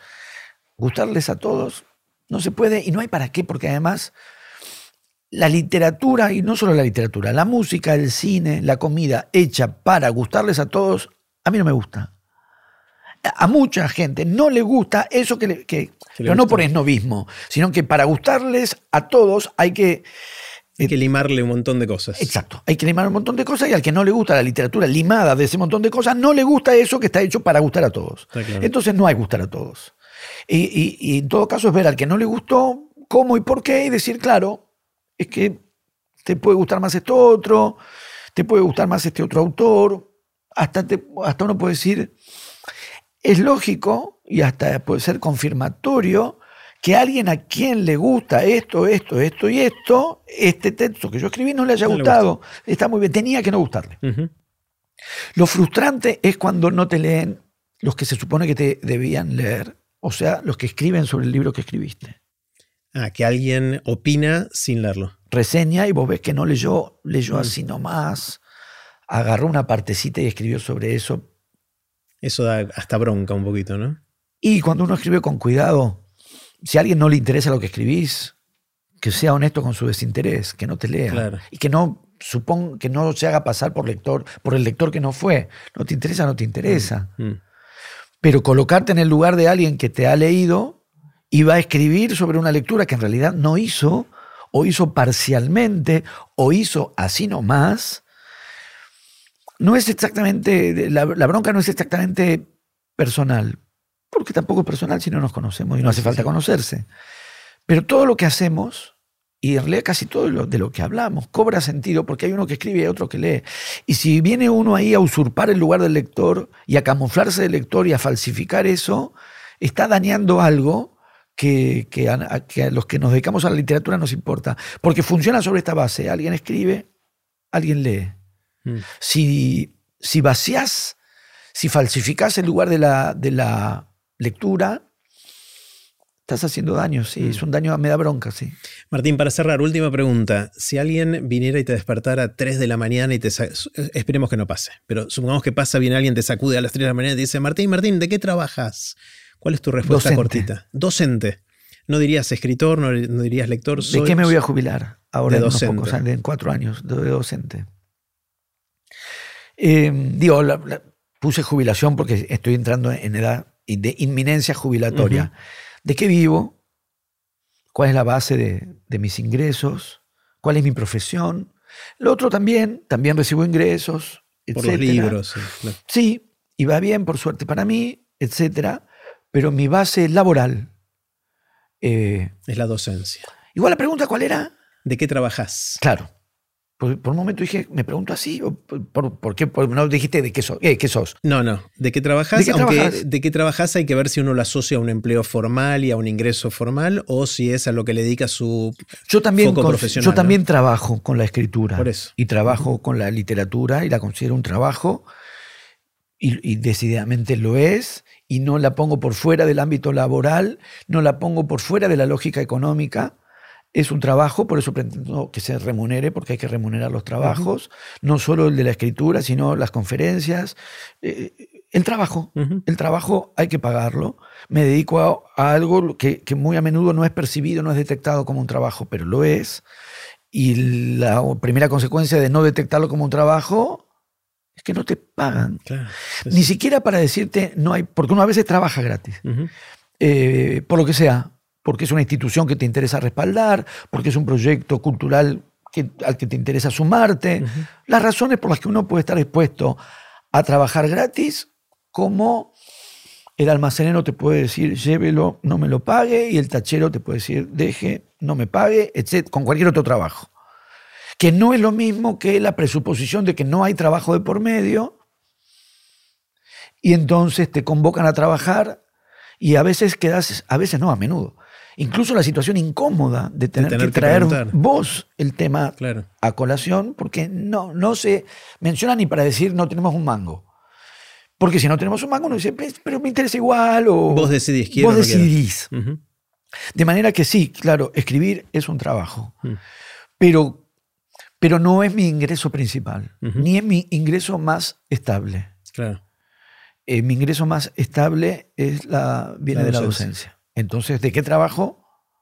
De docente. Martín, gracias. Un placer conocernos de esta manera. Sí. Espero que lo hayas disfrutado. Muchísimo. Gracias. A vos. Y así terminó la conversación que tuvimos con Martín Cohen. Puse los links de este episodio en aprenderdegrandes.com barra Cohen. Espero que lo hayan disfrutado tanto como yo.